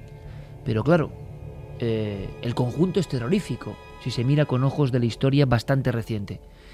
Es una especie de maniquí compuesto de palos, el cuerpo está embozado en una sábana, y en la sábana hay llamas, llamas en naranja y rojo, con unas extrañas inscripciones en latín. La cabeza está tocada por un capirote, que también tiene llamas, un capirote que parece de penitente del otro mundo ya. Y sobre todo lo que a mí me impresiona, porque además pudimos contar con Fermín Mayorga, especialista en el mundo de la Inquisición, y para la exposición Juan Villa copió exactamente, milimétricamente los retratos. Son como cartulinas, son como viejas caretas terribles, con unos retazos pero llenos de expresividad, donde los inquisidores hacían una especie como de faz del que iba a ser ejecutado en efigie. Em, todo ese conjunto de tela, llamas dibujadas y esas caras absolutamente atroces iban por el pueblo, el nombre del San, lo que es el San Benito se quitaba, se quitaba ese, ese mm, ropaje, muchas veces esa especie de tela difamatoria con el nombre del condenado o del estigmatizado quedaba, nos decía Mayorga, para siempre en la iglesia del pueblo, o durante años y años, para que así eh, esa infamia, esa especie de mancha, eh, todo el mundo la compartiese. Es decir, eh, las familias, por una sola persona, quedaban marcadas absolutamente. Ese era el poder de echarle a uno de alguna forma el San Benito. Fijaos mañana en la exposición, por favor amigos, en la expresión, en la cara de esa especie de figura que es casi más terrible que un cuerpo humano. Es como el cómic viejo de la historia de alguien que va a en el infierno. Y cuento esto porque lo increíble es que esta misma semana hemos sabido algo sobre un hombre ya olvidado. Un hombre y un nombre, Cayetano Ripoll. Él fue, fijaos, ¿eh? de libro, la última víctima de la Inquisición española. Cuando uno lee 1826 se le ponen los pelos de punta, porque 1826 es ayer mismo. Francisco de Goya estaba pintando las pinturas negras y se iba a Burdeos. Es una época muy reciente y hay alguien, un profesor valenciano, al cual van a justiciar. La Inquisición. La pregunta es por qué. Y hay una segunda pregunta, ¿por qué es noticia?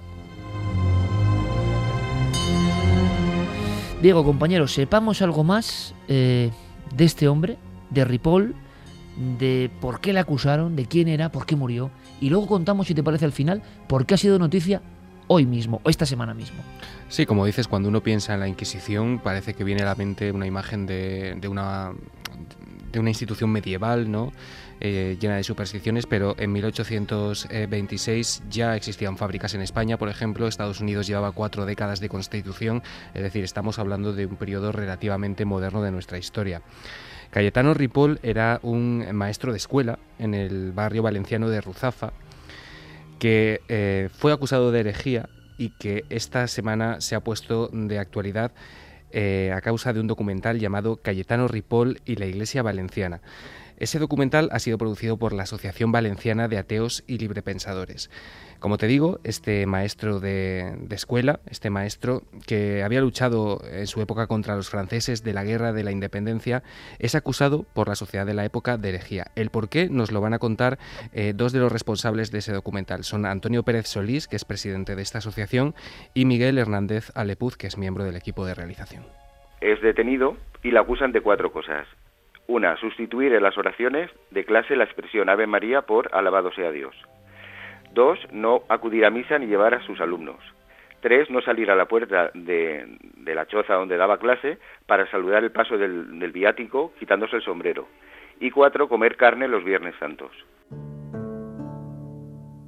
Valencia, barrio de Ruzafa, profesor de escuela. Bueno, uno piensa en unos hechos que podían tener su multa, podían tener... Aquí tuvo que haber algo que no entendemos bien, porque el fin de Cayetano Ripoll más horrible no puede ser, ¿no?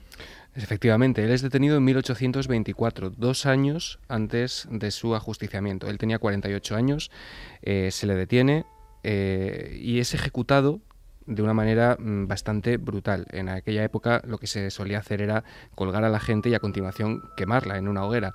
Bien, estamos en, los últimos coletazos de la Inquisición española, de hecho este fue el último ajusticiamiento, y lo que se hizo el 31 de julio de 1826 fue llevarle al cadalso.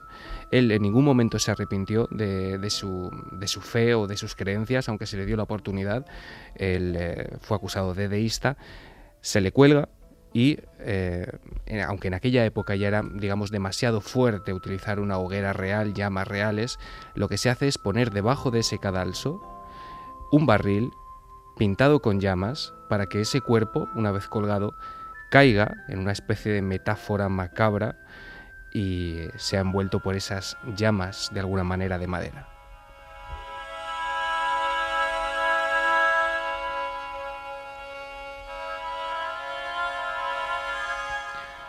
2 y 40, esto es Milenio 3, y en esa escena, en esa viñeta, en ese diapositivo del pasado, Diego Marañón nos ha llevado en el túnel del tiempo a algo que no podemos ni creer, pero que ocurría en Valencia, ¿eh?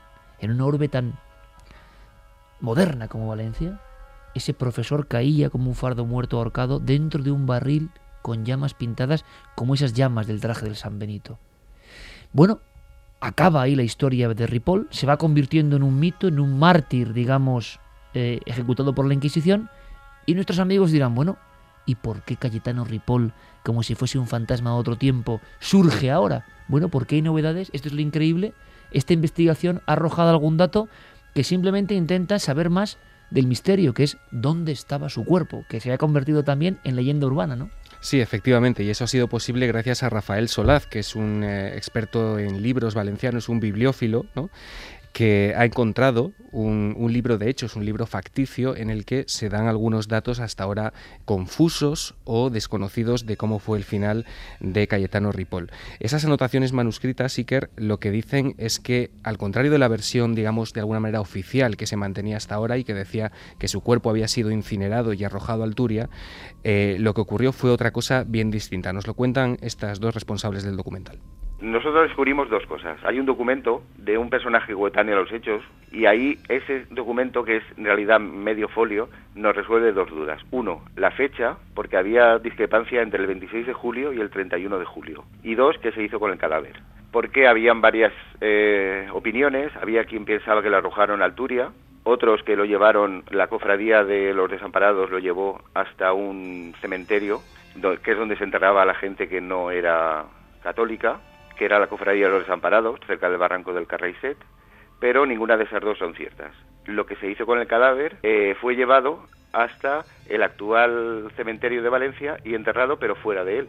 No podía ser enterrado con los buenos cristianos.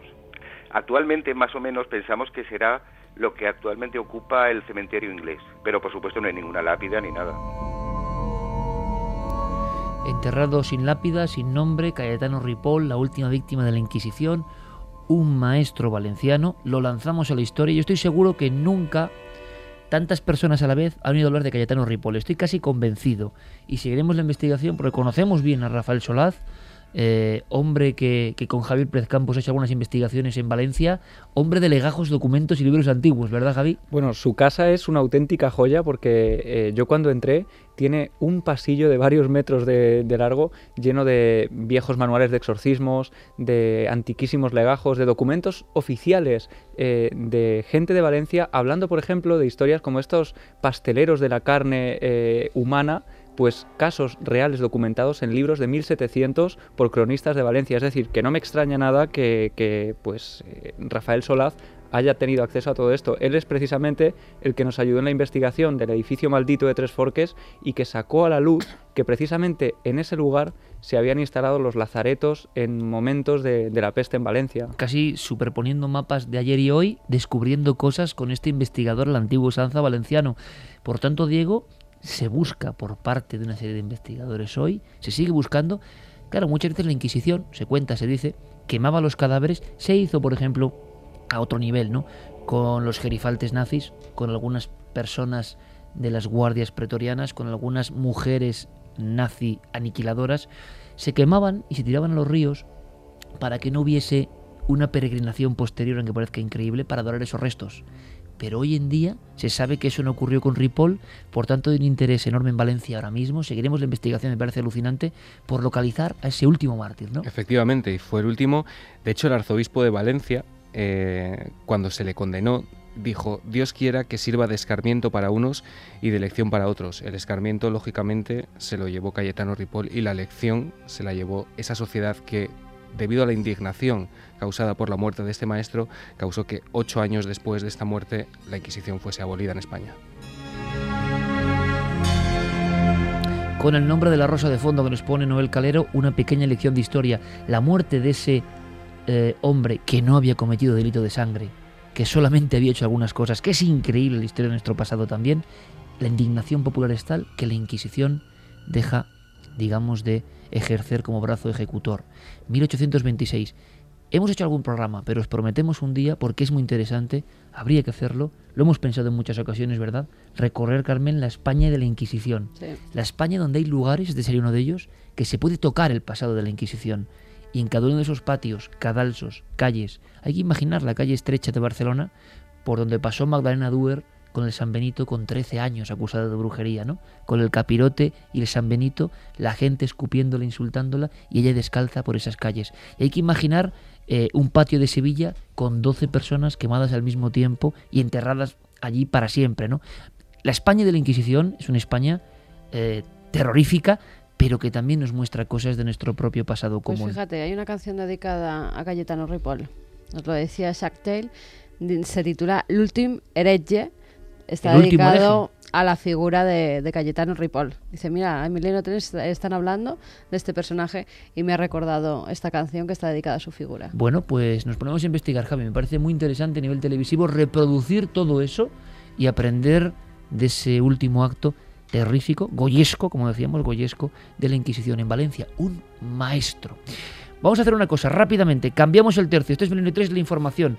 Nos vamos de ese barril con llamas que nos ha dibujado en la memoria y en el aire Diego Marañón. Nos vamos a la luna. Ni más ni menos. Esta semana se han cumplido 40 años exactos desde que un norteamericano pronunciara las últimas palabras de un ser humano desde la superficie de la Luna. Mientras doy el último paso de un hombre sobre la superficie, de vuelta a casa por un tiempo, pero esperamos que no demasiado, me gustaría decir lo que creo que recordará la historia. Que el desafío de la América de hoy ha impulsado el destino del hombre de mañana. Dejamos la luna desde Taurus Litrow tal y como llegamos, y Dios mediante, regresaremos con paz y esperanza para toda la humanidad.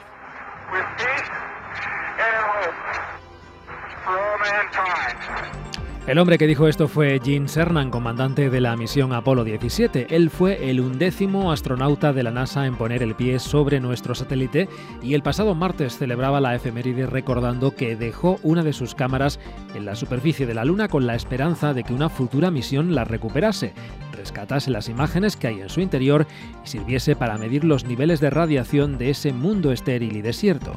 Para el comandante Cernan aquel viaje no fue el final, sino el principio de los futuros vuelos espaciales a la Luna. Hoy solo se lamenta de no haber tomado una fotografía de su última huella en el suelo lunar.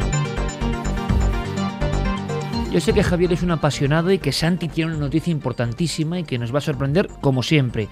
Eh, una pregunta para ambos. Cernan, ese hombre, algunas frases suyas son muy famosas y han encabezado libros de misterio, hablando un poco también como Carl Sagan, que va a salir ahora mencionado, pero por otro motivo, de ese pequeño punto azul pálido. Cernan ya habló del punto azul pálido en mitad de la nada.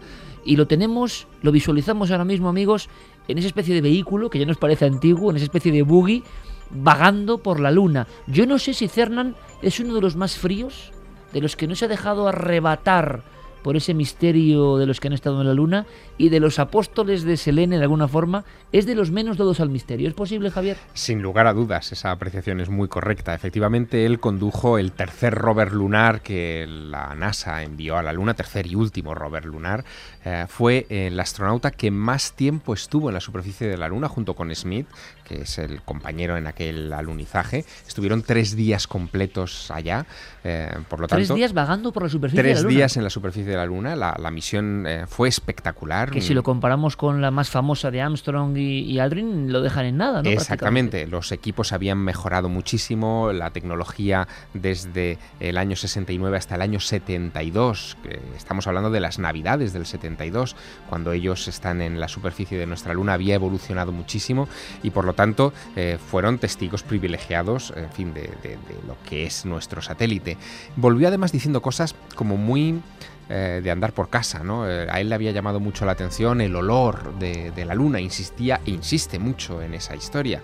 Y mm, eh, como que tenía una cierta predilección, o tiene una cierta predilección por subrayar siempre que él fue The Last Man on the Moon, ¿no? El, el último, el último hombre en, en la Sí, superficie de la casi luna. dices, no tan importante con el primero, pero el último también tiene su misterio, porque la gran pregunta es por qué nadie después, ¿no? Pero frío, desde luego, es un rato. es, mm, fue piloto de la Marina de los Estados Unidos con un adiestramiento militar muy severo, quizá el hombre que tuvo el, ad- el adiestramiento El más, más firme. robotizado, quizás. El más robotizado, sin lugar a dudas. Y fíjate que es curioso porque a la salida de. eh, al regreso, digamos, en el viaje de regreso, cuando ya la cápsula en la que tenían que abandonar la Luna del Apolo 17 va a incorporarse al módulo orbital para emprender el camino de regreso a casa, eh, ellos observan eh, una serie de flashes de luz, lo cuentan en los logs de las conversaciones, flashes de luz dicen secuenciados, como si alguien les hiciera señales desde algún lugar. Eh, pero ellos, mm, y en concreto Cernan, no le da ninguna importancia. eh, piensa que podía ser algún tipo de partícula energética, eh, en fin, del espacio, que podía haber O sea, alterado su retina, pero no le da ninguna importancia. Aquí tenemos, aparte de que, de, que, de que estamos en la Luna, cuando lo cuentas es que estamos en la Luna, tú has sido también muy lunático y sé que has investigado una de tus vías de investigación desplazada por la pintura, pero también era la Luna. verdad. Ojalá vuelvas, Es colega. Volveré, ojalá volveré. vuelvas, porque ahí tenemos una muestra de lo que decíamos de- del celebérrimo Jackie Collins, ¿no? Cernán no podía creer en que había algo misterioso, igual era algo misterioso, pero su mente estaba tan cimentada que dejó escapar la oportunidad. Exactamente. De hecho, hubo un gran debate sobre si lo que habían visto esas luces podía ser, por ejemplo, algún fenómeno transitorio lunar, que es algo que recurrentemente los astrónomos aficionados y profesionales de todo el planeta han visto sobre algunos cráteres de la Luna.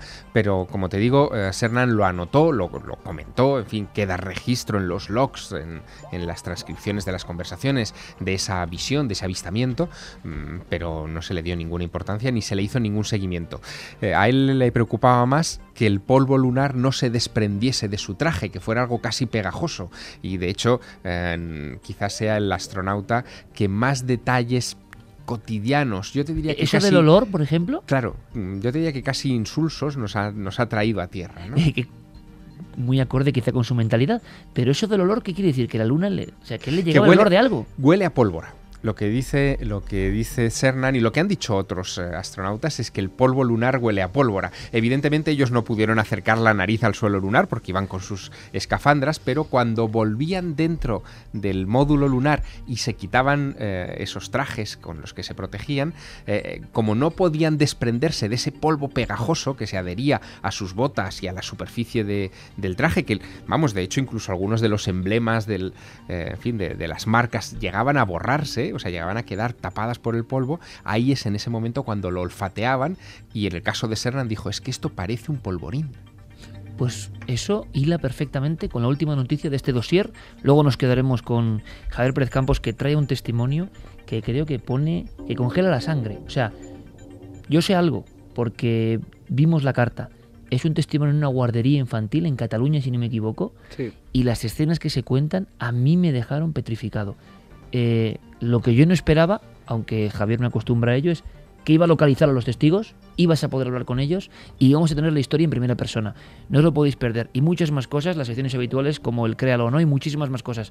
Pero si te parece, aunque sean titulares, Santi, extraemos algo que tú también eh, has mm, pescado de las noticias y es que precisamente ahora, y con eso de la, huela, la, la luna huele a pólvora, hila perfectamente, que es proyectos, y esto no es ficción, proyectos de bombardeo de la Luna. Mira que se ha contado esto en el mundo del misterio. ¿eh? Pues sí, pues eh, precisamente ahora estamos en un mes muy extraño en el que se han desclasificado muchísimas cosas sobre la Guerra Fría y algunas espeluznantes que ya iremos desglosando en programas eh, posteriores, pero posiblemente una de las más impresionantes sea el proyecto A119. El proyecto A119 fue durante tres años mm, casi lo más secreto que hubo en Estados Unidos después del proyecto Manhattan. En 1957 eh, los Estados Unidos estaban conmocionados con la noticia de que los rusos, los soviéticos, habían colocado un satélite en órbita, el Sputnik, y hacía falta responder como fuera. Y a alguien en el Pentágono se le ocurrió la feliz idea que qué mejor manera de responder que disparar un cohete cargado con una bomba atómica a la Luna y que detonase delante de las mismas narices de los soviéticos provocando un flash en el cielo y el mensaje que les enviaban era claro, si podemos mandar una bomba atómica a la Luna, mandarla a Moscú es juego de niños. Pero vamos a ver, y esto nos hemos enterado oficialmente ahora, Santi, en el 2012 precisamente ahora. Ya te digo, el proyecto A119 eh, involucró a los mejores eh, cerebros de los que disponía el Pentágono, tanto propios como de las universidades norteamericanas, porque eh, era, estamos hablando de muchos años antes, se planeaba que el misil, que el cohete saliese en 1959, estamos hablando de mucho antes de, la llegada del hombre a la Luna, y poner cualquier objeto en la Luna en 1959, fuera una bomba atómica o no, era una proeza ya de por sí, con lo cual... ¿Era objetivo destruir la Luna? No, era simplemente... Mm, mandar un, eh, un, misil, una bomba, una bomba atómica que destellase, que evidentemente fuera detectado por los soviéticos y mandar ese mensaje al mundo de nosotros podemos... En las consecuencias en la Luna no hubiesen sido especialmente graves, hubiese tenido un cráter más radioactivo, eso sí. Pero, Yo he escuchado esa historia. Mm. La de pues bombardeo en la Luna y luego radioactividad. Y ahora la sabemos con cierto detalle. Uno de los detalles más pintorescos del asunto es que en esa historia participó un jovencísimo recién graduado Carl Sagan. Esto sí que es inquietante. ¿Qué hacía Carl ahí? Pues Carl Sagan, que era, eh, era un astrónomo mm, novato, principiante, pero que ya prometía y que parecía muy brillante, fue el encargado de eh, calcular qué comportamiento tendría la nube radioactiva sobre la superficie lunar. Es decir, si se extendería por toda la Luna, si caería solo sobre el cráter. ¿Y ese trabajo ha aparecido ahora? Sí, sí, efectivamente. Y eh, esa fue, digamos, su contribución a ese proyecto ultra secreto, para lo cual hubo que darle una, una eh, acreditación de seguridad máxima, eh, hacerle una investigación por parte del FBI, como todos los eh, que tienen ese tipo de, de, Papeles que acaban de salir también, que, luego tendremos que revisar en este programa. O sea, que Carl Sagan tuvo también ese lado desconocido.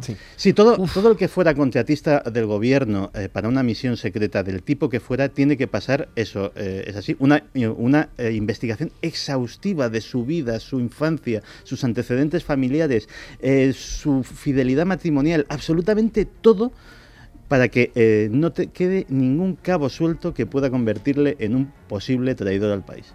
conozco a Javier hace 20 años y sé cuando me pone una cara que significa, aquí no lo podéis ver, pero me la pone, aquí hay mucha tela que cortar. Y me ha puesto una cara ahora con lo de Carl Sagan, hay mucha tela que cortar. En enero contaremos, porque además se cumple una efeméride respecto a Carl Sagan y a una historia que el FBI investigó, que es una de las sorpresas que te estoy preparando. Genial. Oye, me cuentas en un titular porque estamos ya casi fuera de tiempo, pero es interesante. Ese proyecto de bombardeo en la Luna, gran cráter, radiactividad, que se ha podido convertir luego en leyenda urbana o no, no lo sé eh, tenía también otro proyecto análogo soviético de teñir la luna de rojo. De hecho, yo mucho me temo que el proyecto soviético fue el que motivó eh, la puesta en marcha del proyecto americano, porque eh, había una idea, cuando poco después de lanzar el Sputnik en, el Politburo soviético, que era la de em, celebrar a lo grande, de la mejor manera posible y que todo el planeta se enterase, el aniversario de la revolución bolchevique. Estamos hablando del año 57, por lo tanto, estamos hablando de el 40 aniversario de la revolución bolchevique. Y no se les ocurrió mejor cosa, eh, entre los planteamientos que tenían, eh, que eh, dos grandes hitos. Uno era lanzar un eh, segundo Sputnik que en vez de emitir eh, la señal anodina del bip bip cantara la internacional eh, y que fuera o Hay pudiera cosas o- de la historia que Sí, sí. se puede creer y son de verdad. no, no, pero están ahí, son, están en los libros de historia, quizá en las notas a pie de página, pero están ahí, ¿no?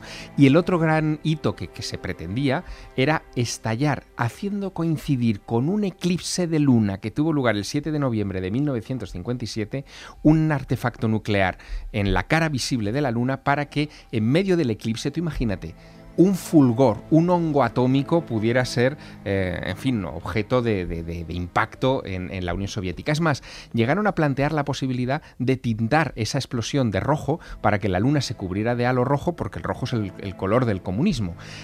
Todo eso estaba en esos proyectos. Evidentemente fracasaron y decidieron enviar un segundo Sputnik con una perrita dentro que le salía, en fin, más económico. Eh, la versión de la luna roja que nos contaba de esa forma Margarita Landi, la luna del crimen, llevado al mundo de lo soviético y el mundo propagandístico. Ahora continuamos con muchas más cosas, pero lo que os digo, hacer un programa con maestros como Santiago Camacho y Javier Sierra es que es muy fácil, no tiene mucho mérito. Gracias amigos por la lección de esta noche. Gracias. Es un placer. Continuamos, ahora todas las noticias, los compañeros de la información en la SER están ya aquí.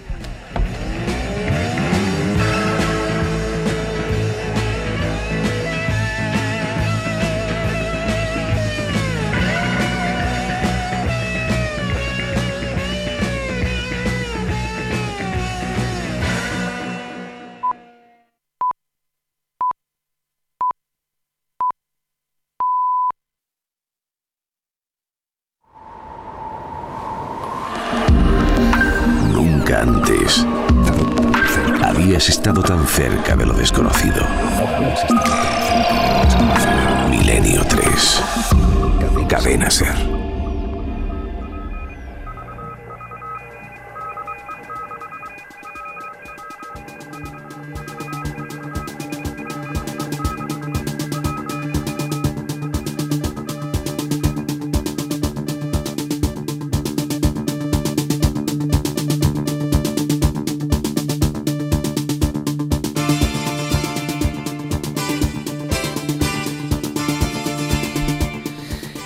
Inmenso archivo de música milenaria ha rebuscado Noel Calero, lo dicho, empieza con algo que, que nos sintonice a todos y madre mía, este hombre es capaz de llegar a auténticos clásicos del misterio.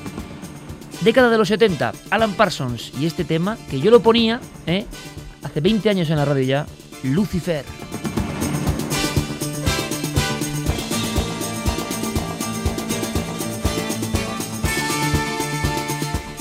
Pues de verdad, muy agradecidos porque al mismo tiempo que intentábamos adentrar en el mundo del tabú, la política y los videntes en España, que viajábamos a la luna o que descendíamos para conocer eh, la vida y muerte del último hereje, paralelamente, como digo a todo eso, la lluvia de mensajes en las redes sociales y en las redes de contacto ha sido permanente, ha sido como eh, una gran marea de afecto y yo lo agradezco porque estaba muy preocupado, muy preocupado. Por eso mi inicio ha sido un poco pidiendo disculpas, pero veo que también muchísima gente está contenta, muchísima gente está agradecida y con eso también tenemos que quedarnos.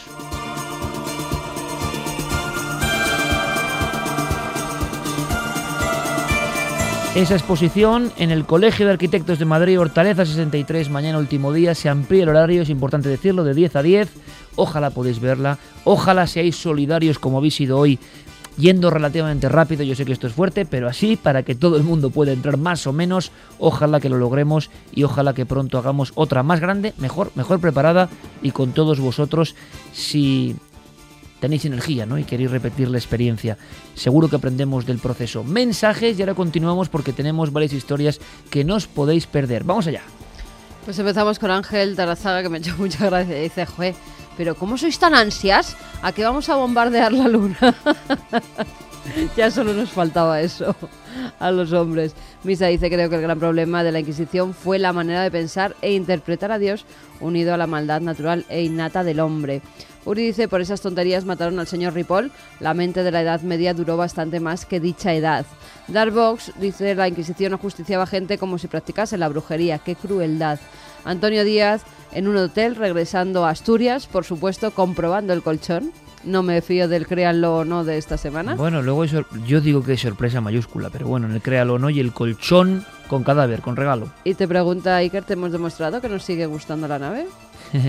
Hablando de brujería, hay otra de las piezas, claro, podríamos hacer 28 programas con las piezas nada más o más, pero hay una que no llama mucho la atención, que está como escondida, a ver si la habéis localizado, que es la mano de Gloria, ¿sabes, no? Eh, Javi Pérez Campos dice que sí. Pues hay una mano, en la parte de España mágica de la exposición, hay una mano que se une ya a, a la vela. No sabe uno cuándo empieza la vela en cada falange y cuándo acaba la mano de carne humana. Era mano de patíbulo, mano de ajusticiado. Las brujas elegían esa mano por ser personas que habían hecho, digamos, eh, actos horrendos, y esa mano tenía un poder muy especial. Y resulta, hablando de Ripoll en la Inquisición, vamos un poco atrás en el tiempo, que muchas brujas fueron ajusticiadas por el simple hecho de encontrárseles en su aposento la mano de gloria, la mano convertida en vela.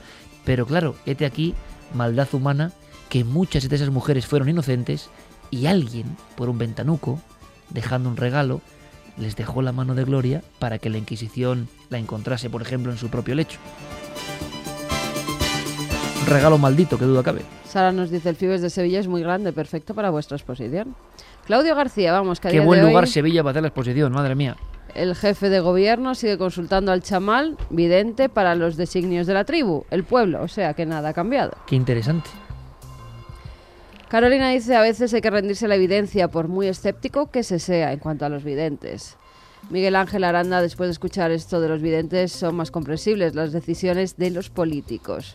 Marta Fernández, increíble equipo, Iker, Carmen, Doctor Gaona, Javi Pérez Campos, Juan Villa, todos, absolutamente todos con los que nos hemos encontrado, han sido cercanos, amables de verdad, que estáis hechos de una, manera, de una manera especial. Bueno, Gracias por esta exposición y gracias por seguir como sois. De ahí nuestra respuesta, de ahí nuestra cercanía. Nuestro bebé tiene bendiciones milenarias. ha habido muchos bebés. eh. Yo, yo, Muchos, sí. eh, ayer estuvo Alma un rato y jugó con una niña y, y yo alucinaba con, la escena, ¿no? Eh, pero claro, es que, es que esta gente es así. Yo espero que mañana vaya mucha gente del equipo, de verdad, porque son tan importantes como nosotros, mínimo, mínimo. Pero, por ejemplo, el doctor Gaona, el doctor Gaona, que es tremendo, qué feliz estaba con su Mm. mujer y con su niña y cómo disfrutaba, ¿no? De, de la sensación de lo que estaba viviendo, ¿no? Él, que es un estudioso del cerebro, eh, se daba cuenta de que ya había mucha energía cerebral unida, ¿eh? Y eso me ha parecido muy interesante. Ojalá mañana, por favor, podáis estar con un montón de gente del equipo. Juan Manuel Noriega dice la magia del misterio es sin duda la que mantiene unida al mundo, aun cuando el mundo le falta esperanza. Y esa esperanza lo que dais cada semana. Más os vale que seáis conscientes de vuestro papel. José Tamara Méndez dice buenas noches milenarios, somos unos chicos de Valencia que hemos ido y hemos tenido la suerte de poder ver la magnífica exposición y ahora estamos volviendo a casa en vuestra compañía. Recibid un cordial saludo. Pues cuidadito con el coche, ¿eh? ir escuchando despacito, despacito, Milenio 3 y así seguro que llegáis bien. Vienen de Valencia, se van en el día y encima, de regalo, aprenden la historia de un paisano suyo, Cayetano Ripoll. Ramón Moreno que él ha intentado entrar con su novia, pero que al final no lo ha conseguido. Pero queda igual. Hemos sentido el calor de los milenarios. Daniel García nos dice, después de cuatro horas conseguí entrar entre los 50 últimos. Ha merecido la pena. Lo que habéis hecho es increíble. El de seguridad decía que habrían pasado por la Expo unas 8.000 personas. La próxima vez en el IFEMA, que somos mucho. Jeje, eso sí, una petición. Poned en vuestra tienda online el mercha de la Expo que no he podido comprar porque ya estaba cerrado. El mercha de la Expo, que, que bueno y está porque tenemos también que ayudar a financiar de alguna forma. Si contásemos el- la intrahistoria de esta historia, eh, os que nos hemos dejado algo más que el pellejo en todo esto, ¿no? Pero es verdad, es verdad que hay un montón de cosas únicas, tanto de Juan Villa, bueno, unas tiradas limitadas, es cierto, porque todo es así, que queda todavía producción y hay de todo. Hay desde pequeñas piezas de la gran nave del misterio, creaciones artesanas a mano de Juan Villa, los Moais. Yo no sé si, creo que se han... Javi, tú te has llevado los últimos Moais, ¿no? Sí, yo soy un ansia y me he llevado los dos últimos que quedaban. Pero para que veáis si somos, que es que yo no tengo, o sea, yo no tengo ni voy a poder tener, o sea, yo voy a tener que, no sé, comprárselas al equipo, eh, no sé, hacer intercambio o algo. Hacer reventa, ¿no? Las calaveras de cristal tan- tampoco Las también se han agotado. Luego camisetas, las gorras, las cosas. Eh, las creaciones de Carmen que son maravillosas, tengo que decirlo. Yo estoy muy emocionado con mi mujer porque es una artista. Es que artista. No, no, no, no, no, no, no, no. Eh, eh, eso de llevar eh, objetos sagrados, objetos de milenios o de millones de años al cuello me ha parecido increíble y ojalá os guste. En fin, pero todo eso está ahí y, y espero que quede algo mañana. Concheta, que nos escribe que vive en Múnich, que está intentando allí abrirse camino profesional, que el día 18 vuela para pasar las navidades aquí, para luego irse el 19 a Jaén, o sea, el 18 está en Madrid. Que, que ampliemos la exposición hasta el 18 y la Bueno. pueda ver. Que además su hermana que vive en Nueva York también coincidió con ella el 18 y que sería, pues bueno, impresionante. el Están, los directivos de. Mediaset muy, muy impactados, Leonardo Baltanas, Mariano Blanco, eh, Manuel Villanueva, Pablo Basile, y van a intentar hacer un esfuerzo, pero no- a estas horas de hoy no os puedo prometer nada, porque no es fácil hacer ese tipo de cambios. pero que todo sepáis cuando se tienen las salas ya Claro. anteriormente alquiladas para otros eventos que tenían. Pero que sepáis que la cúpula directiva de alguna forma le habéis demostrado el cariño, la fuerza, saben que es un fenómeno y yo sé que no nos van a abandonar y que vamos a poder hacer más cosas, mejor, seguro. Vamos ya, nos metemos ya en la historia de Javier Pérez Campos. Vamos con ella. Bueno, pues Noel, vámonos hacia un mundo mucho más tenebroso. Tenebroso, mm, no sé cómo llamarlo, misterioso, desde luego. Nos llegó esta historia del gabinete de expertos y la ampliamos. La ampliamos porque hay veces que entre los cientos de casos que llegan, algunos por su crudeza al describir, por la fuerza de las imágenes, eh, nos hacen dar un brinco y decir, oye, esto tenemos que hablar directamente con las personas que lo vivieron.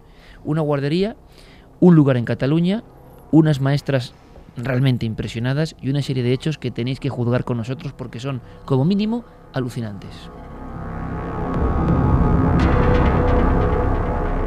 Claro, siempre se ha hablado de los niños y de su poder para observar cosas, ¿no? Yo, por ejemplo, lo digo, solo pude estar cinco minutos con mi hija, pero no lo voy a olvidar en mi vida. Los cinco minutos con mi hija en brazos, viendo algunas figuras. ¿Cómo? No tienes miedo a nada, ¿eh? Y los niños no, No suelen tener miedo a nada. a ver ese tipo de figuras sí, por pero, pero tampoco los niños, me di cuenta, tenían mucho miedo, ¿eh? No. Los niños te- cogía el Yeti y era como un peluche, ¿eh? Y- ah, señalaba otras cosas. Es decir, los niños tienen un mundo que quizás se lo pervertimos nosotros con nuestros miedos y nuestras oscuridades y nuestros noes, ¿no? Pero ellos yo creo que no tienen miedo. Ahora, muchos niños unidos es posible que vean muchas más cosas, que su poder de captación, su parabólica sea mucho mayor. Quizás se explique esto, esto que nos va a contar Javier Pérez Campos, esta investigación que nos lleva 30 años atrás, ¿no? Prácticamente. Sí, para, para conocer esta historia tenemos que viajar a la Barcelona de 1981, un caso extraño como pocos, porque hemos visto sucesos en los que los niños tienen eh, esa relación con el misterio, esa relación que parece que cuando pasa el tiempo van perdiendo hasta eh, desconectar por completo y dejar de tener este tipo de visiones, amigos invisibles que llaman algunos. Pero ¿qué pasaría si de pronto 10 niños vieran exactamente lo mismo y dos adultos también vieran algo eh, en ese momento? Pues eh, tenemos que imaginarnos a dos personas, eh, la testigo que está en ese momento nos lo cuenta su hermana porque ella quedó tan atemorizada que aún 30 años después es incapaz de pronunciarse respecto a esta historia porque veremos que la marcó profundamente. Pero estas dos personas están en una guardería de Barcelona, una guardería que no es una guardería al uso, es una casa antigua, una casa eh, pues que podemos imaginar ¿no? de los años 80, pero que eh, no era de reciente construcción y que en ningún momento llegaron a conocer eh, su historia, pero desde un principio allí empiezan a vivir fenómenos la extraños. Es la hora de la siesta y, y esto es lo que cómo empieza esta historia. Mi hermana y la otra chica, que era mayor que ella y era la, responsable, digamos, de, la guardería, estaban en, el pasillo, pues charlando y de repente pues vieron un fogonazo, como una llamarada muy grande en medio de la cocina, como un resplandor muy grande. Entonces, claro, enseguida fueron a la cocina para ver qué podía haber sido aquello, si se habían dejado algo en el fuego. Como siempre con Javier, vamos diseccionando las historias y aportando lo que podemos. Hay mucha fenomenología, alguna muy extraña. A mí me puso los pelos de punta leer alguna de estas cosas parecidas muy de niño. El caso de la llama de Cádiz de 1921, debajo de una cama, veía en un resplandor una, una, una niña que cuidaba a otra niña y desde la otra habitación veía esa especie de luminaria en una casa sin luz ni agua. Los resplandores, decía por ejemplo el mítico Germán de Argumosa, ejercían, dicen, yo no lo sé, el mismo efecto de inicio de un fenómeno, ¿no? A veces un resplandor, una llama que no quema, una especie de bola de luz en una casa, en el interior de una casa, significaba en ocasiones que una serie de acontecimientos estaban por venir. Y aquí parece que esto ocurre, ¿no, Javi? Porque es una señal inicial. Sí, ellas en un principio ven esa, esa, especie de luz que parece surgir de la nada, porque cuando llegan a la cocina se dan cuenta de que ese resplandor no ha surgido de ninguno de los fogones, sino del centro de la cocina, donde no hay absolutamente nada que lo pueda haber provocado. Cuando llegan allí no encuentran indicios de, de, nada que pueda explicar eh, de forma racional qué es lo que ha ocurrido, pero es que justo en ese momento, con ellas eh, asustadas eh, por lo que acaban de ver, la cosa parece que sigue eh, aumentando de intensidad. Salieron de, la cocina y pues aquello pues comentando, ¿no? Pues qué puede haber sido y no sé qué. Y de repente empezaron a oír pues como ruido de pasos y como las manecillas de la puerta, como si alguien intentara abrir una puerta. Los ruidos les daba la sensación de que provenían de la, del aula, de la clase donde estaban los niños durmiendo. Entonces mi hermana dijo, bueno, pues a lo mejor es algún niño que se ha despertado ya y están intentando salir al patio. Se fue al aula a ver y observó pues que algunos de los niños estaban despiertos y otros estaban durmiendo. Pero los que estaban despiertos no, no se habían levantado ni nada, seguían ahí tumbaditos, tapaditos con su sabanita, estaban tranquilos.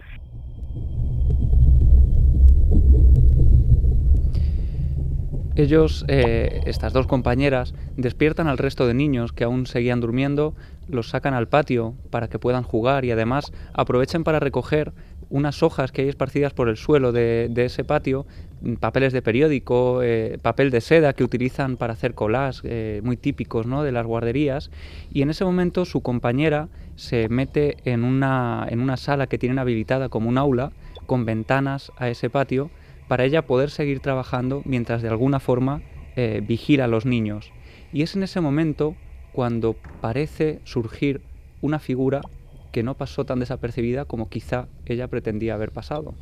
Ella se quedó sentada en otra aula que había que daba al, al, patio también, tenía como tres ventanales grandes, de tal manera que ella eh, desde la clase los veía perfectamente, los controlaba, pero sin estar con ellos. Y de repente su compañera, que también estaba en, el, en la misma clase, que estaba empezando a recoger con la escoba y eso, vieron pasar una sombra que salía desde la clase, digamos, donde dormían los niños y atravesaba todo el patio y desaparecía por la pared del fondo que daba a la calle. Este patio pues tenía unos muros pues aproximadamente de cuatro metros de altura, con lo cual era imposible que una persona se colara por ahí.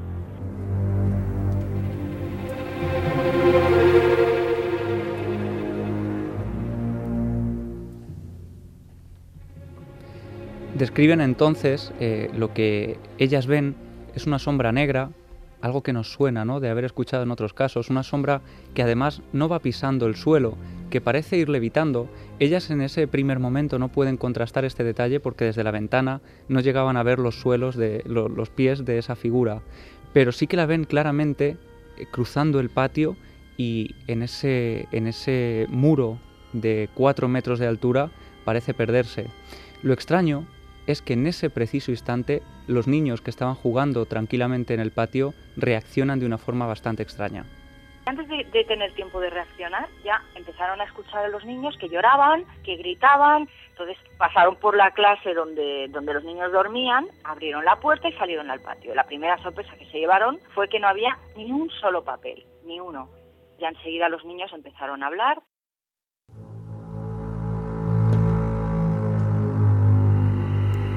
los niños empezaron a hablar y qué decían esos niños.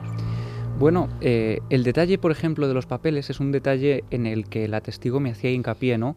Porque recuerda que esos muros eran de 4 metros de, altura, además no había, parece ser, una pizca de viento, nadie eh, había visto esos papeles que estaban dispersos por el suelo del patio, no estaban en ninguna papelera y en ningún sitio, y de pronto los niños empiezan a describir cosas eh, muy parecidas, empiezan a contar que acaban de ver algo, algo que les ha atemorizado hasta tal punto de llorar eh, por el miedo que les ha dado, y ellas, para eh, no contaminarlos entre, entre sí, uno a uno prácticamente empiezan a preguntarles qué es lo que ha visto, y de esta forma empiezan a conocer detalles muy interesantes. Fueron cogiendo niño por niño, pues más o menos habría pues unos 10 niños más o menos uno decía que había venido un señor muy negro, muy feo, Otro, bueno, todos coincidían en que era muy alto, muy grande. A la pregunta, ¿por dónde ha entrado? Todos indicaban la puerta que estaba cerrada con llave y que daba a la clase donde dormían. ¿Y por dónde ha salido? ¿Por dónde se ha marchado? Y, y señalaban todos la pared del fondo, donde, exactamente lo mismo que habían visto ellas. 3 y 25, la Carmen hacía otra expresión porque esto, ¿verdad? ¿Qué de niño es eso, no? ¿Cómo describen no como un fantasma, sino como algo que les da miedo, un señor muy alto, muy negro y muy feo y por dónde ha ido? Y estoy imaginando ahora mismo la escena de las dos pobres profesoras interrogando uno al niño casi para cerciorarse de que si lo que han visto eh, lo que han visto ellas si es verdad o no también, ¿no? Ellas empiezan, claro, a preguntar para, para saber si, si pueden ofrecerle algún detalle. Les llama la atención que los niños dicen que ese hombre eh, volaba, que no pisaba el suelo eh, como si levitara, ¿no? Ellas- Hablamos de varios niños, no uno ni dos. Sí, 10 niños, hasta 10 niños mm, describiendo exactamente lo mismo. Incluso alguno llega a decir que ese señor ya les había despertado de la siesta, casi precisamente en el momento en el que ellas ven aparecer esa luminaria de, de la cocina. Y es entonces cuando se produce eh, casi el detalle más inquietante de toda esta historia, y es que algunos de los niños parecen hablar de esta figura como si la reconocieran de otros momentos eh, de, su, de ese paso por esa guardería.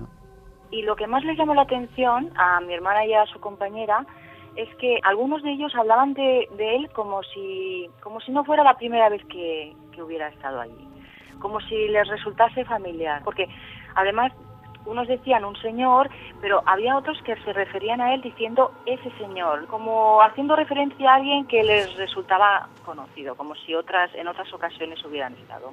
Y luego lo más impactante o lo más así, una niña que se quedó como, como oída, rara, ¿no? Y a todo lo que le preguntaban contestaba, solamente contestaba una frase, decía, ha venido el Señor de Amor.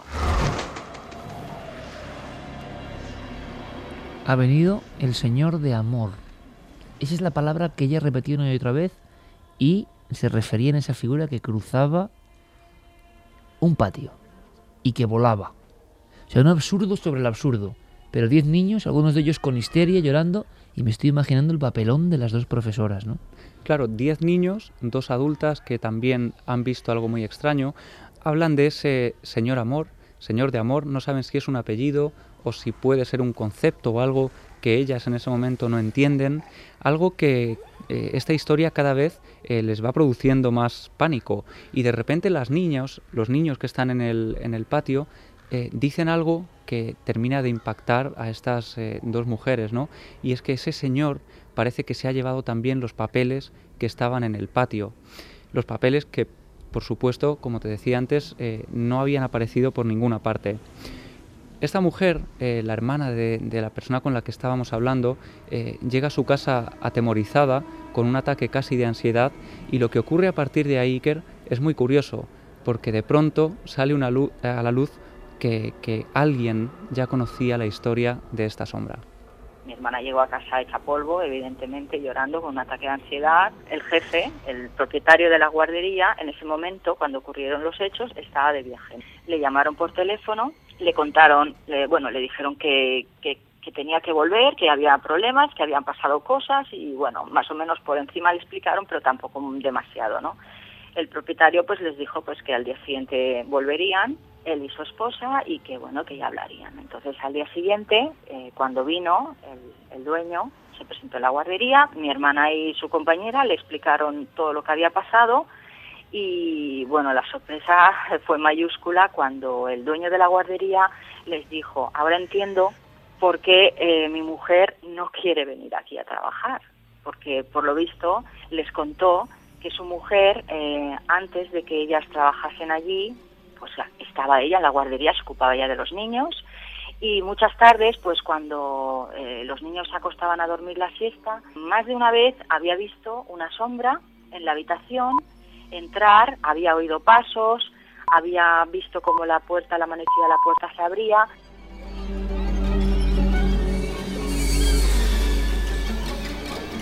No sé qué puede ser esto, pero da mucho miedo, ¿eh? Sinceramente lo digo. O sea, ya cuando recibimos el testimonio por escrito, eh, y acaba abruptamente, con un impacto brutal para la hermana de esta mujer, que hemos entrevistado y le agradecemos la amabilidad y los detalles. Su hermana le ha narrado todo con detalle, pero no quiere saber nada. Y la eh, guardería, que ya tenía al parecer ese pasado de más acontecimientos, se acabó cerrando, ¿no?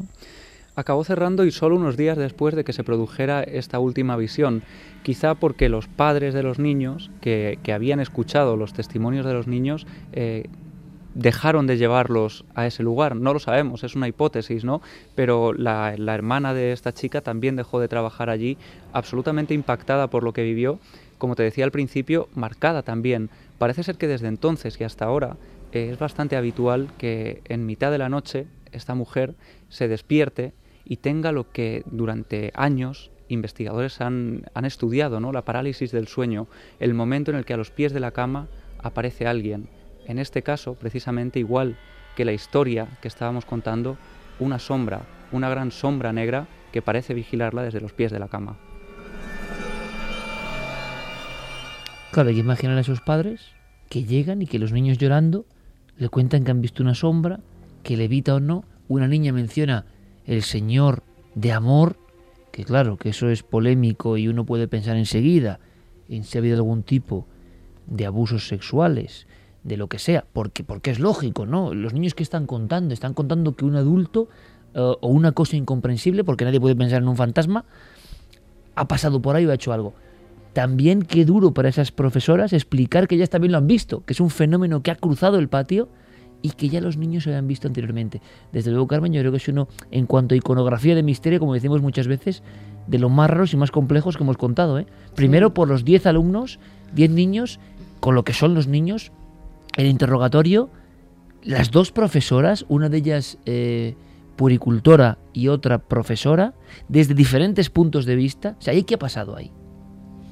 Pues no se sabe lo que ha pasado, lo que pasa que alguien ha, ha visto y además eh, la mujer que no quería trabajar allí, la dueña de la guardería que había visto lo mismo, no se lo había contado a las otras, pero no quería seguir trabajando. Hay un oyente que nos da un dato, que yo me he quedado, eh, estamos hablando del señor de amor, ¿no? O señor amor. Y dice Joan Josep Fontanet, quizás querían decir señor de la mort, de la muerte en catalán.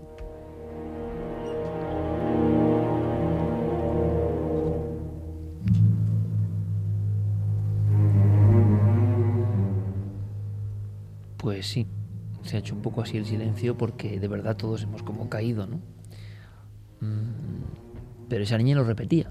Sí, esa niña además era como si lo conociera, porque hablaba de él como si lo hubiera visto en otras ocasiones. Es que en ese momento preciso ocurre algo muy curioso. Había niños que se referían a él, como decía, como si ya lo conocieran de antes, pero no es hasta ese momento, hasta el momento en el que varios aseguran verlo, incluyendo a estas dos adultas, cuando de repente hablan de él con absoluta naturalidad.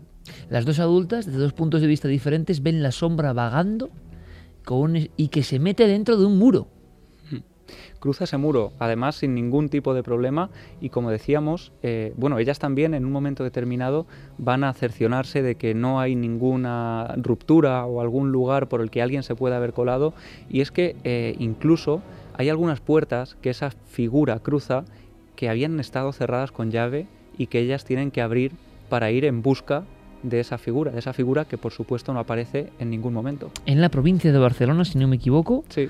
una guardería, un lugar tan inocente, y los niños son testigos de esto, y además no nos extraña que luego se convierta en un auténtico problema cómo explicar esto a los padres, claro. Te llegan ahí 20 padres y explícales que los niños han estado, han estado en un estado de histeria porque han visto un fantasma o una figura y que ellas también lo han visto. O peor, eh, algo más terrenal, el Señor de Amor, que los niños le expliquen eso y se piensen pues que hay determinados tipos de abusos, que eso ya sí puede ser un eh, problema muy grande. Claro, eso es. Ellos, ellas además, eh, esta chica en concreto nos hablaba de que ellas tuvieron ciertos problemas para cuando llegaron los padres, los niños, algunos de ellos continuaban en ese estado un poco de histeria, de, niños que, que están llorando todavía asustados, pero es que también esta mujer eh, también estaba en ese estado, o sea que tampoco podía eh, contar demasiado. Así que es la otra, la que queda, la que tiene que eh, bueno, pues explicarle a los padres un poco lo que ha ocurrido, siempre intentando calmarlos. Y luego una cosa que es interesante, esto nos llegó al gabinete de expertos, a esa sección que hemos abierto en Cuarto Milenio, y que estamos abrumados porque es que son cientos de casos, muchos muy parecidos, hay incluso patrones comunes. Nunca yo desde luego en mi vida de estudioso, curioso, investigador, periodista, como quieran llamarlo, como queréis llamarlo de estos temas, nunca he visto tal aluvión de casos. Lo que ha llegado ya, ya da para varias temporadas, yo no sé qué vamos a hacer. Es lo como lo que ha pasado en la exposición, ¿no? Pero con casos, con nombres, apellidos, documentos, y dices, bueno, pero se ha abierto aquí la caja de Pandora, ¿qué pasa? ¿Cuánta gente callaba estas historias? En este caso, la hermana cuenta porque su hermana es incapaz de contar, porque le ha tocado de verdad, porque estos casos no son, uy, qué bonito caso, qué misterio. No, no, es que esto es un trauma para esa señora. Y le acompaña 31 años después el trauma. Sí. Sí, sí, hasta el punto de no querer hablar. Y, y, bueno, en este caso al menos sí que nos comentaba que cuando ella escribió el email relatando lo que, lo que le había contado tantos años atrás, al menos en este caso, después de 30 años sin volver a mencionar el tema, sí se prestó a leer el email y incluso a añadir algún dato que, que, la hermana no recordaba. Es decir, que hasta ese punto le marcó la historia que seguía recordando pequeñísimos detalles que la hermana había pasado por alto. O sea que gracias... esos niños hoy en día adultos puedan recordar esa historia. Pues o, de verdad, que... qué gran idea. Si alguno de esos niños que puede tener... Es increíble, uno de esos niños puede tener hoy, pues prácticamente 37, 37, 38 nuestra edad, nuestra edad prácticamente, pues por favor, si alguien recuerda estos hechos, sería realmente interesante eh, poder hablar con ellos, claro que sí. Sería un placer y sería muy interesante porque pocas veces se ha dado un caso tan complejo de visiones al mismo tiempo, ¿no? Lo dejamos ahí, es la historia de una guardería. Claro, la pregunta que se hace toda nuestra audiencia es ¿qué pasó en esa guardería? Vamos a ver si podemos averiguarlo. Gracias a esta mujer, a Ágata, por mandarnos toda esta información de su propia familia, ¿no? Este es el ejemplo. En las familias españolas, imaginaos a nivel mundial, se guardan muchos secretos, se guardan muchas historias. Y a veces ni siquiera el protagonista, sino alguien de la familia es el que se anima y dice, venga hombre, esto hay que contarlo, ¿no? Y, y así nos llega, y así quizá podamos reabrir el caso. Lanzamos el llamamiento. No sé si podemos dar más datos sobre dónde estaba la... ¿O es delicado, Javi? Bueno, D digo por si alguien se identifica con esta historia y dice, oye, es que yo estaba allí. Bueno, eh, es el barrio de Orza, es lo que... Horta, el, Horta, de Horta, de Horta, es en, verdad. En Barcelona. Claro, y es lo, lo único que sabemos. El nombre de la guardería también lo tenía esta, esta familia, pero de momento prefieren reservarlo Bien. porque creen que es un tema delicado, pero sí que es cierto que ellas... Eh, recuerdan todo esto y nos enviaban el caso para ver si de alguna forma podíamos enviarles eh, pues algún detalle, algún dato y también recurrieron a grupos de investigación de la época, a grupos importantes de parapsicología de los años 80, que también es cierto que metieron bastante miedo en el cuerpo a esta gente, hablando de demonios incluso. Oh. Y bueno, es una pues de las qué, causas qué, por las qué que... raro, qué raro. Eh, vamos a hacer una cosa. Si alguien recuerda algo en una guardería en Horta, año 81, Javier, eh, claro, los niños eran muy pequeños, pero ¿y esos padres? Esos padres pueden quizá contarnos parte de la historia, porque un niño, y yo prefiero, con seis años o cinco años, igual ya ha olvidado esa historia, aunque es muy difícil, porque como vemos, la protagonista, no es que se, con el misterio pasa una cosa muy rara, y pasa muy habitualmente, y lo hemos visto en testimonios. Puede haberse olvidado alguna otra cosa del cerebro y del pasado, pero el encuentro con lo misterioso a veces se convierte más nítido con el tiempo, es decir, se amplifica la conciencia y eso no se olvida nunca. Ahí está la investigación. Horta, Barcelona, año 81, una guardería.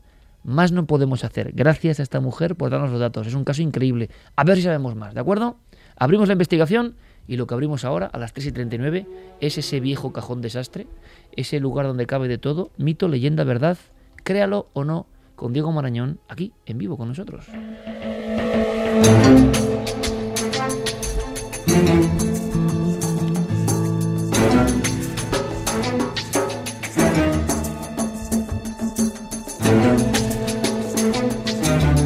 Diego, digno de un créalo o no esta historia, ¿eh?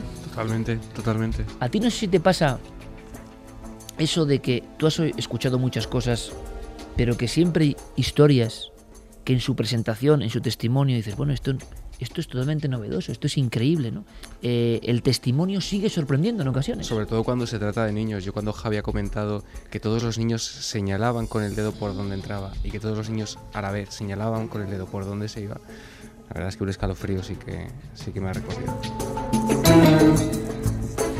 Y escalofríos muchos provoca Diego Marañón cada semana con su extraña, ¿no? extrañísima sección construida. En el fondo, Diego, tú sabes de qué hablo. Todas las, ¿De dónde saca las historias? La gente dice, ¿de dónde saca las historias? ¿Qué ingenio? No, no, no, no, no. Ingenio no. Hay un libro encuadernado en una extraña piel y ahí vienen las historias. Ahí vienen las historias. Em, la última tenía que ver con... eh, ¿Podemos resumirla en titular? Podemos, si quieres, lo escuchamos en un corte además de Venga. la fantástica película Four Rooms, muy divertida, y todo el mundo escuchando este corte se va a acordar de lo que hablamos la semana pasada. Pero bueno, ¿qué quieres ahora? ¿Quién se ha muerto? No lo sé, pero está en mi cama. ¿Qué? Pues que hay un cadáver en mi cama. ¡Chorradas! No es más que tu hermano, que está como un tronco. No, el cadáver de una mujer está dentro de la cama, en el somier. ¿Has visto el cuerpo? Sí. ¡Imposible! Sube aquí ahora mismo y llama a la policía porque hay un cadáver en mi cama. Huele horrible y su pinta es aún peor. Y si no nos ayudas, mi padre te va a tumbar al lado de ella. ¡Claro que voy a subir ahí inmediatamente! Y si no hay un cadáver en esa habitación para cuando yo llegue, conseguiré uno, el tuyo.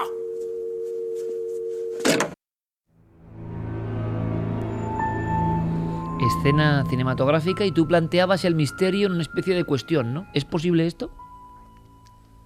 ¿Es? Esa era la pregunta. Yo no sé lo que ha contestado la audiencia. Un cadáver en la cama, Un cadáver en un en hotel cama. en concreto, ¿no? Sí, en un hotel, eh, a modo de sándwich, entre el colchón, entre los tejidos del colchón, entre los muelles, entre ese algodón apretujado, si podía haber algo más que, que ese material. Y luna de miel encima. Y luna de miel, por ejemplo. ¿Y si era viscoelástico? ¿Qué sabemos? Bueno, vamos con la encuesta, lo que ha opinado la gente. Una habitación de muerte, nos lo comentaba Diego, que la gente se cree que es verdad. 58,8% ha estado ahí, ahí. Verdad. Frente a 41,2% que opinan que no, que es falso. Pero es que a hacer el contrarreto. Ya A con, la, ya con la encuesta, por supuesto, Oráculo Noel Calero, con su pulgar a modo de César, ¿esta historia del cadáver en la cama es real o no? Por supuesto, Noel, siempre certero, dice que no, que imposible. Diego, Pues Noel, esta historia no ha ocurrido, pero no ha ocurrido ni una vez, ni dos, ni tres, ni cuatro, sino varias veces. En el año 2010 ocurrió dos veces, por ejemplo. mira que Noel, como siempre, está directo. O sea, que no, que imposible. ¡Pum! Lo que dice Noel es al revés. O sea, en las historias de Créalo o no, fíjense, Yo tampoco, yo fiad- también decía que fiados de, lo, de lo que diga Noel al revés. Fíjate, en el año 2010, que es nada, hace dos años, el 17 de marzo de ese año, ocurrió en un hotel de Memphis. Se encontraron el cadáver de una enfermera en, en medio del colchón de ese hotel. Pero ojo, porque ese mismo año, Iker, en 2010, el periódico El Día de Canarias. eh, En Canarias. En Canarias Pero, aparecía. pero no, está- no estamos hablando, permíteme, Diego, porque esto es importante. Sí, sí. No estamos hablando de un cadáver en la cama, No, no, no. sino un cadáver dentro del colchón. Sí, efectivamente, ahora te cuento. Sí, no es que tú abras la cama y te encuentres Eso. el pastel. No. No. Lo que ocurrió en Canarias y el titular dice, los forenses calculan que el cadáver estuvo ocho meses oculto entre colchones. dice. Madre mía, pero si es- tiene que soltar líquidos y de todo al hacer las camas. Ahora te cuento ¿cómo? porque algo de eso hay. Espera, espera, Ay, eso ay, ay, ay. En Canarias, ¿eh? En Canarias. No vamos a decir el nombre de la, la pensión, creo que no procede, Y francamente. encima con el calor. Con el calor. Fíjate lo que dice... lo Seguro que es una pensión en la que está Pablo Villarrubia, seguro. Resulta que en esta, en esta pensión, concretamente en la habitación 302, tenemos el dato, eh, lo que tenía esta pensión de peculiar es que no había un colchón en cada cama, sino dos colchones, uno encima de otro. Bien, el cuerpo estaba, pues eso, a modo de sándwich, como bien decíamos el otro día, entre colchón y colchón teníamos el cuerpo de... Pero de entonces no hacían la cama en ocho meses. Bueno, yo te cuento lo que decía el artículo. Lo que decía el artículo... Escuchemos, escuchemos porque es de alucinar. Sí. Eh, eh, dice, el cuerpo sin vida de esta persona permaneció entre dos colchones de una habitación de la pensión XXX en Santa Cruz de Tenerife durante ocho meses sin ser descubierto según las conclusiones de los peritos forenses. Los forenses explicaron que al llegar a esa habitación se encontraron con dos colchones, uno encima de otro, y al pie de ellos había unos huesos pequeños en el suelo. Al levantar el colchón superior, hallaron una colcha, esto Iker, te va a encantar, una colcha que cubría el cuerpo a la que denominaron sábana santa, pues se veía perfectamente el contorno humano.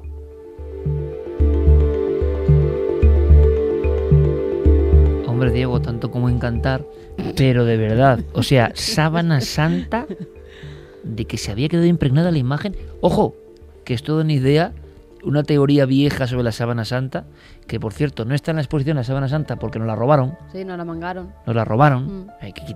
En fin, Eh, plato. porque, porque es una pena la sábana santa, pero una de las teorías mm, indicaba eso, ¿verdad? De líquidos de la muerte Sí. mezclados con incienso, Sí. con, con mirra, con diferentes Sí, lo que elementos, se ¿no? ponía para lavar a los cuerpos. Y entonces que eso había dejado una marca muy fuerte, ¿no? Exactamente. Y le llaman en Canarias, ¿estamos hablando de qué fecha?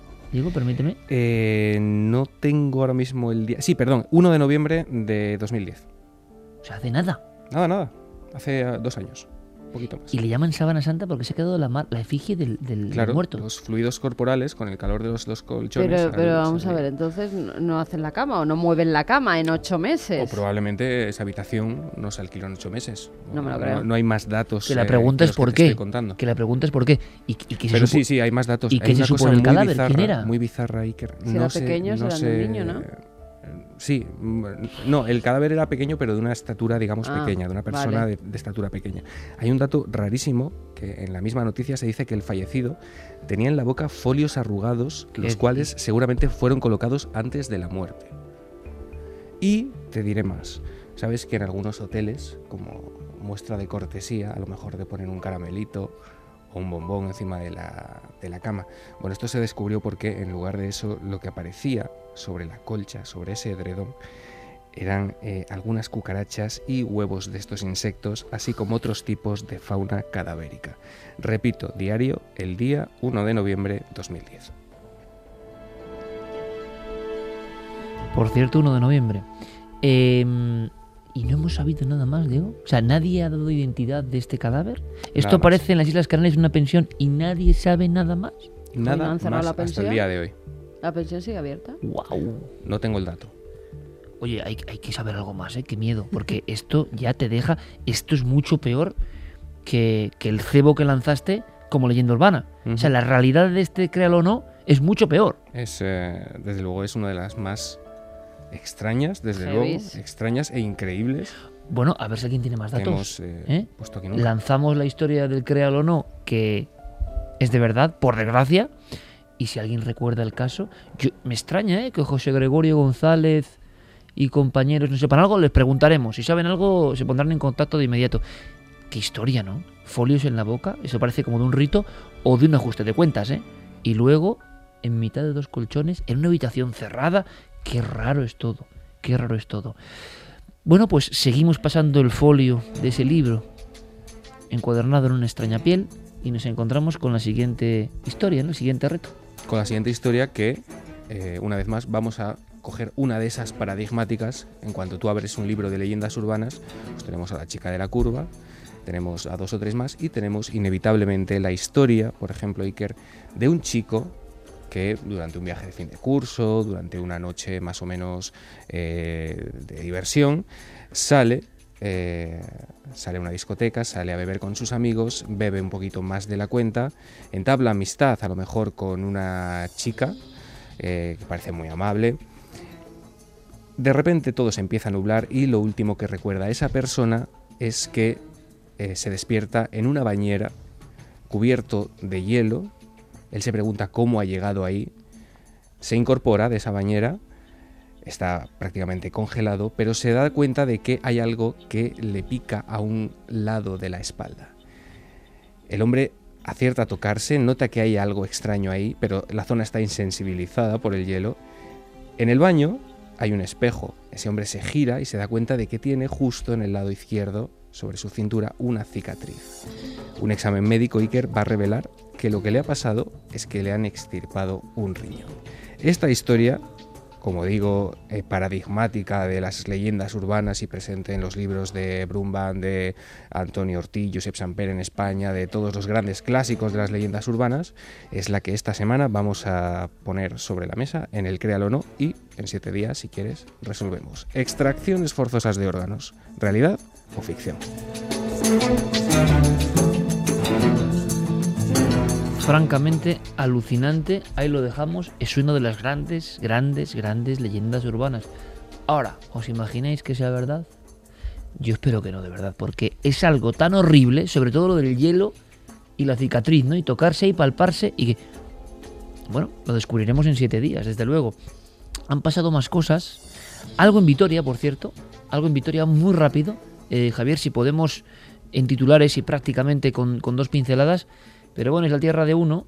Uno empezó en el misterio porque pasó algo así en Vitoria, pero en el año 83-84. ¿Qué ha pasado? Acabas de venir de presentar tu libro, En busca de lo, en busca de lo imposible, en Vitoria, que la gente ha estado fantástica como no puede ser de otra forma, y eh, te has encontrado con que en la ciudad, en la mítica ciudad, a orillas del Zadorra, han pasado cosas. Sí, y además han surgido de una, histo- de, de una forma muy interesante. Cuando yo llegaba a Vitoria, iba a comer con Enrique Chazarra y él eh, en esa comida, no podía ser de otra forma, me ponía al día de los últimos misterios que Mítico habían tenido Enrique. lugar allí. Claro. Junto a un buen chuletón, claro. Sí, como no podía ser de otra forma, vaya. Y entonces él me decía, bueno, pues sabes que hace unos días, el 6 de diciembre, eh, recogía yo eh, un testimonio de alguien que aseguraba haber visto unas luces muy extrañas desde el centro de Vitoria.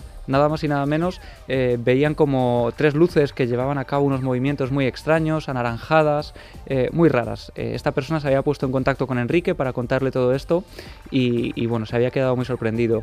Estábamos comiendo ese día con un buen amigo que se nos había unido ¿no? a la comida, era Urco, que de repente nos dice, pues yo el día 11, la madrugada del 11 al 12 de diciembre, también vi algo muy extraño, estaba estudiando, salí de repente al patio de mi casa y en, sobre un monte que hay muy cerca de, de esa casa me encontré una luz como una especie de foco y como si debajo tuviera otras dos grandes luces. Él me enseñó las fotografías. eh, Hay fotografías. Sí, tenemos las fotografías. Son luces muy extrañas, eh, con forma casi triangular, no exactamente, pero casi triangular para que te hagas una idea. Eh, él se va hasta un punto próximo a donde están esas luces, sigue viéndolas desde allí y al cabo de unos 20 minutos más o menos se apagan por completo y dejan de verse. Pero es que hay más. El, día ese, después de la presentación, hablando con un grupo de amigos que se habían quedado allí, de repente eh, Yara y Sergio eh, me dicen que ellos en la noche, eh, bueno, más bien la tarde del 8 de diciembre, circulando eh, camino a la Guardia en Álava, eh, pues de pronto ven también un objeto luminoso en el cielo casi idéntico al que nos estaba describiendo el amigo Urco, ¿no? Una especie de luz, ellos decían un foco en el cielo, pero en este caso, además, hay un momento determinado en el que parece que de él surge otro más pequeño que, bueno, que les deja ya impresionados. Estas dos personas además tenían eh, programas eh, de estos, ¿no? Que llevamos en las, aplicaciones con los teléfonos móviles para ver qué era aquello. No era nada conocido. También al cabo de unos 20-25 minutos deja de verse, pero estos también tienen un vídeo, o sea que, que tenemos acceso a ese vídeo. Y el detalle más interesante es que tanto en el caso de Urco como en el de, eh, el de Yara y Sergio, hay algo que, esa luz es tan potente que cuando refleja en la luz, en, la, en las nubes, lo hace con una fuerza espectacular. Bueno, vamos a hacer una cosa. Eh, nuevo llamamiento, gente de Vitoria. Ha habido pocas ocasiones en las que las llanuras de Vitoria han sido protagonistas de estos casos. Las luces de Monasterio Guren, las luces de Zaramaga, las luces de Dallo, de mmm, Condado de Treviño o de Tres Puentes. Yo pude vivir eso de niño. Bueno, ha habido testimonios diferentes, pedimos hoy en día con nuestras redes sociales coordinadas por Guillermo León, podemos tener una información en tiempo real que es maravillosa. Si alguien más, por favor, en tierras de Vitoria o de la Llanada Alavesa ha visto esto, queremos recopilar esa información, esos vídeos, iremos escuchando en futuras ediciones testimonios. Hombre, si en los cielos de Vitoria algo ha ocurrido, tenemos que saberlo, debemos saberlo. Gracias Javi, continuamos con la investigación. Gracias Iker.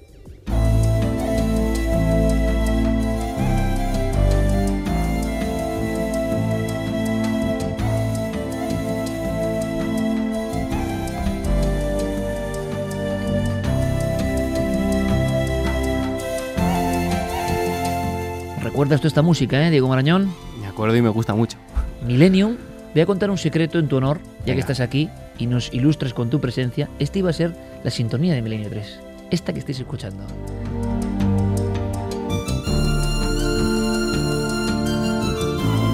Claro, hoy en día escuchar Milenio sin su sintonía habitual después de 12 temporadas es imposible, pero este iba a ser, y Antonio García Ferreras, bueno, pues le gustó otra. más la otra, ¿no? Había 10.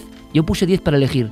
Esta es una serie maravillosa, es Hans Zimmer. Durante mucho tiempo, me lo recordaba Diego Marañón, cerraba nuestro programa. Hoy lo va a hacer porque es una de las sintonías más hermosas que se han eh, compuesto, sin duda alguna. Millennium, Hans Zimmer, títulos finales.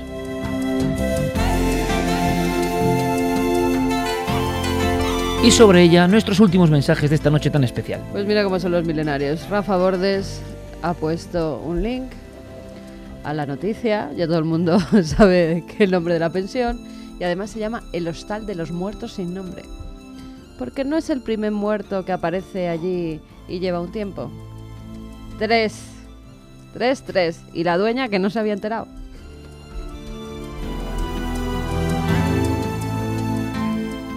También hay que decir que Indagaremos. parece ser que es una pensión un tanto Rara.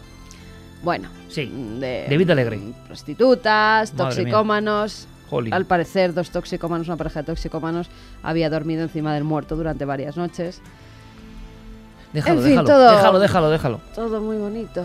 Venga, vamos con más mensajes. Pedro Los nos mundos dice... siniestros de Marañón, ¿a dónde nos llevan? ¿A dónde nos llevan? Folios en la boca arrugados para que no se llenan los gritos mientras lo mataban, ya que los forenses dicen que fueron puestos antes de la muerte. Claro, así no podían escuchar los gritos, Huyamos ¿no? de esta historia, huyamos de esta Ah, historia. es que la gente lo está comentando. José Fernández dice, cadáver en un colchón, descansa en paz en su máxima expresión. Al final me veo durmiendo allí. Sí, al No, final Javi, me veo no. durmiendo. O sea, ya estoy viendo unos créditos finales con un hombre durmiendo en ese colchón. O sea, ¿quién puede ser? Mandaremos a Pablo Villarrubia, que tiene Sí, más... a Pablo, a Pablo no le inquieta ni un muerto ni nada. Él Si ya. ha cenado bien, él duerme tranquilo. Juan Melenchón dice, vale, ya me han obligado a mirar en la cama de los hoteles cuando vaya de viaje. Además que Eh, hay mucha gente que ha venido a ver a la expo de Cuarto Milenio y que se va a Sí. quedar hasta mañana, probablemente esté en una pensión o en un hotel. Estarán acordándose de ti con mucha alegría, Diego. Gadibet dice, por favor, que miedo lo de la guardería y encima mi hija se ha desvelado y ha aparecido en la oscuridad de mi cuarto. Mario Leonardo, este caso contado por los niños de lo que han visto acongoja, aunque con otra palabra, ya que los niños dicen la verdad de lo que ven siempre. Paolo Esciera, exactamente estaba pensando en eso, un señor de amor rondando unos niños, mal rollo. Silian, esos seres buscan la presencia de los niños, tal vez porque su alma es más pura y no tienen tantos prejuicios. Mariana Hernando, si es un señor de amor, no será mala gente. Rubén Solás, en Milenio 3 están contando una historia que pasó en una guardería en Cataluña y es Slenderman, tal cual, qué miedo. Ah, Mm, mm. bueno, hablando un poco del... El hombre delgado. Sí, el hombre delgado. Sí, sí. Sí, y ¿verdad? Parece 30 años antes del mito del hombre delgado, parece una historia propia de, del créalo, ¿no? Sí, porque además atraía a los niños el hombre delgado, Mm. claro. Misa dice que tendrán los niños capaces de ver, percibir y sentir esta clase de cosas y esa habilidad para procesarlas y aceptarlas. Ahora que dice lo del hombre delgado, nos enseñaron una fotografía Sí. en Palma de Mallorca Sí. del hombre delgado. Bueno, Te lo juro que era él. No, no, no, no. Un día lo contamos, pero es una Vale. fotografía además que no podemos dudar de ella y es terrorífica. Sale un hombre, ¿tú lo has visto, Javi, la Sí, fotografía? sí, sí. Eh, bueno, bueno, bueno, terrorífica de una especie de figura con la cabeza un poco abombada y el aspecto como de, no sé si decir, como de, de figura religiosa o algo así, pero terrible. con- Espero, con- espero no tener que hacer nunca un fe de ratas de un creador, no como el hombre Pues delgado. tendrás que hacerlo. Si, si, si, si es así, Diego, aquí fieles a la realidad. Pues también sigue escribiendo muchísima gente A tope, ¿no? agradeciéndonos sí, lo de la exposición y otros muchos que mañana esperan entrar en Bueno. para ver pues los objetos de cuarto milenio. Pues Fermín. Agustí, compañero, gracias por todo el trabajo. Eh, gracias, Noel Calero, con esta sintonía tan bonita. Eh, saludamos también a un buen amigo que ha venido, ha estado con nosotros, de lugarteniente también de Diego Marañón. Tenemos buena compañía, él es Félix, el mítico Félix Redondo Martrek, que tantas cosas bonitas hizo en la red y que quizá vuelvan, quién sabe. Félix, gracias por estar aquí en Milenio 3. Ha sido un placer. Igualmente. Gracias, amigo. Diego Marañón, un honor. Eh, disfruto mucho contigo y es genial hacerlo en vivo. Y yo más. ¿Eh? ¿Eh? Coge el recado, ¿eh? a ver si hacemos más veces en vivo este programa. Javi, como siempre, un abrazo. Un abrazo, un placer. Hasta Iker. mañana. Mañana estarás en la Sí, Expo. mañana, eh, mañana estaré por allí, no, no me lo puedo perder. Además, Claro. eh, se me han quedado piezas por comprar de la, de la tienda de allí, o sea que... Oye, un collar de carne. ¿eh? Te- alguna. Te, veo con un collar. Oye, llevo un collar de, diente de tiburón, ¿eh? Sí. Pues tienes que- Oye, hagamos un hermanamiento de esto. Esto Han tiene 8 volado, han millones de años. Ya no hay. Ya no hay. Están 8 agotados. millones de, de- de años. Bueno, ya habrá más para todo el Eh, equipo. Desde luego que ha sido un placer. ¿Vais a ir a la exposición mañana? Yo mañana salgo prontico. Sal- sales ya volando, ¿no? Bueno, pero ha merecido la pena, Diego. Por- pero por supuestísimo. Pues muchísima gente, miles de personas. Hoy se decía eso, ¿no? Decían los miembros de seguridad, 8.000 personas en una humildísima exposición de un grupo de locos que ponen sus piezas de la tele. Ha sido milagroso, ha sido increíble y ha sido una muestra de cariño sin precedentes. Mañana, último día, de 10 a 10, Hortaleza 63. Ojalá podáis entrar todos, lo Y a las 12 intentaremos. menos 20, cuarto milenio y si los mayas quieren, el próximo sábado nos escuchamos. Artista, gracias.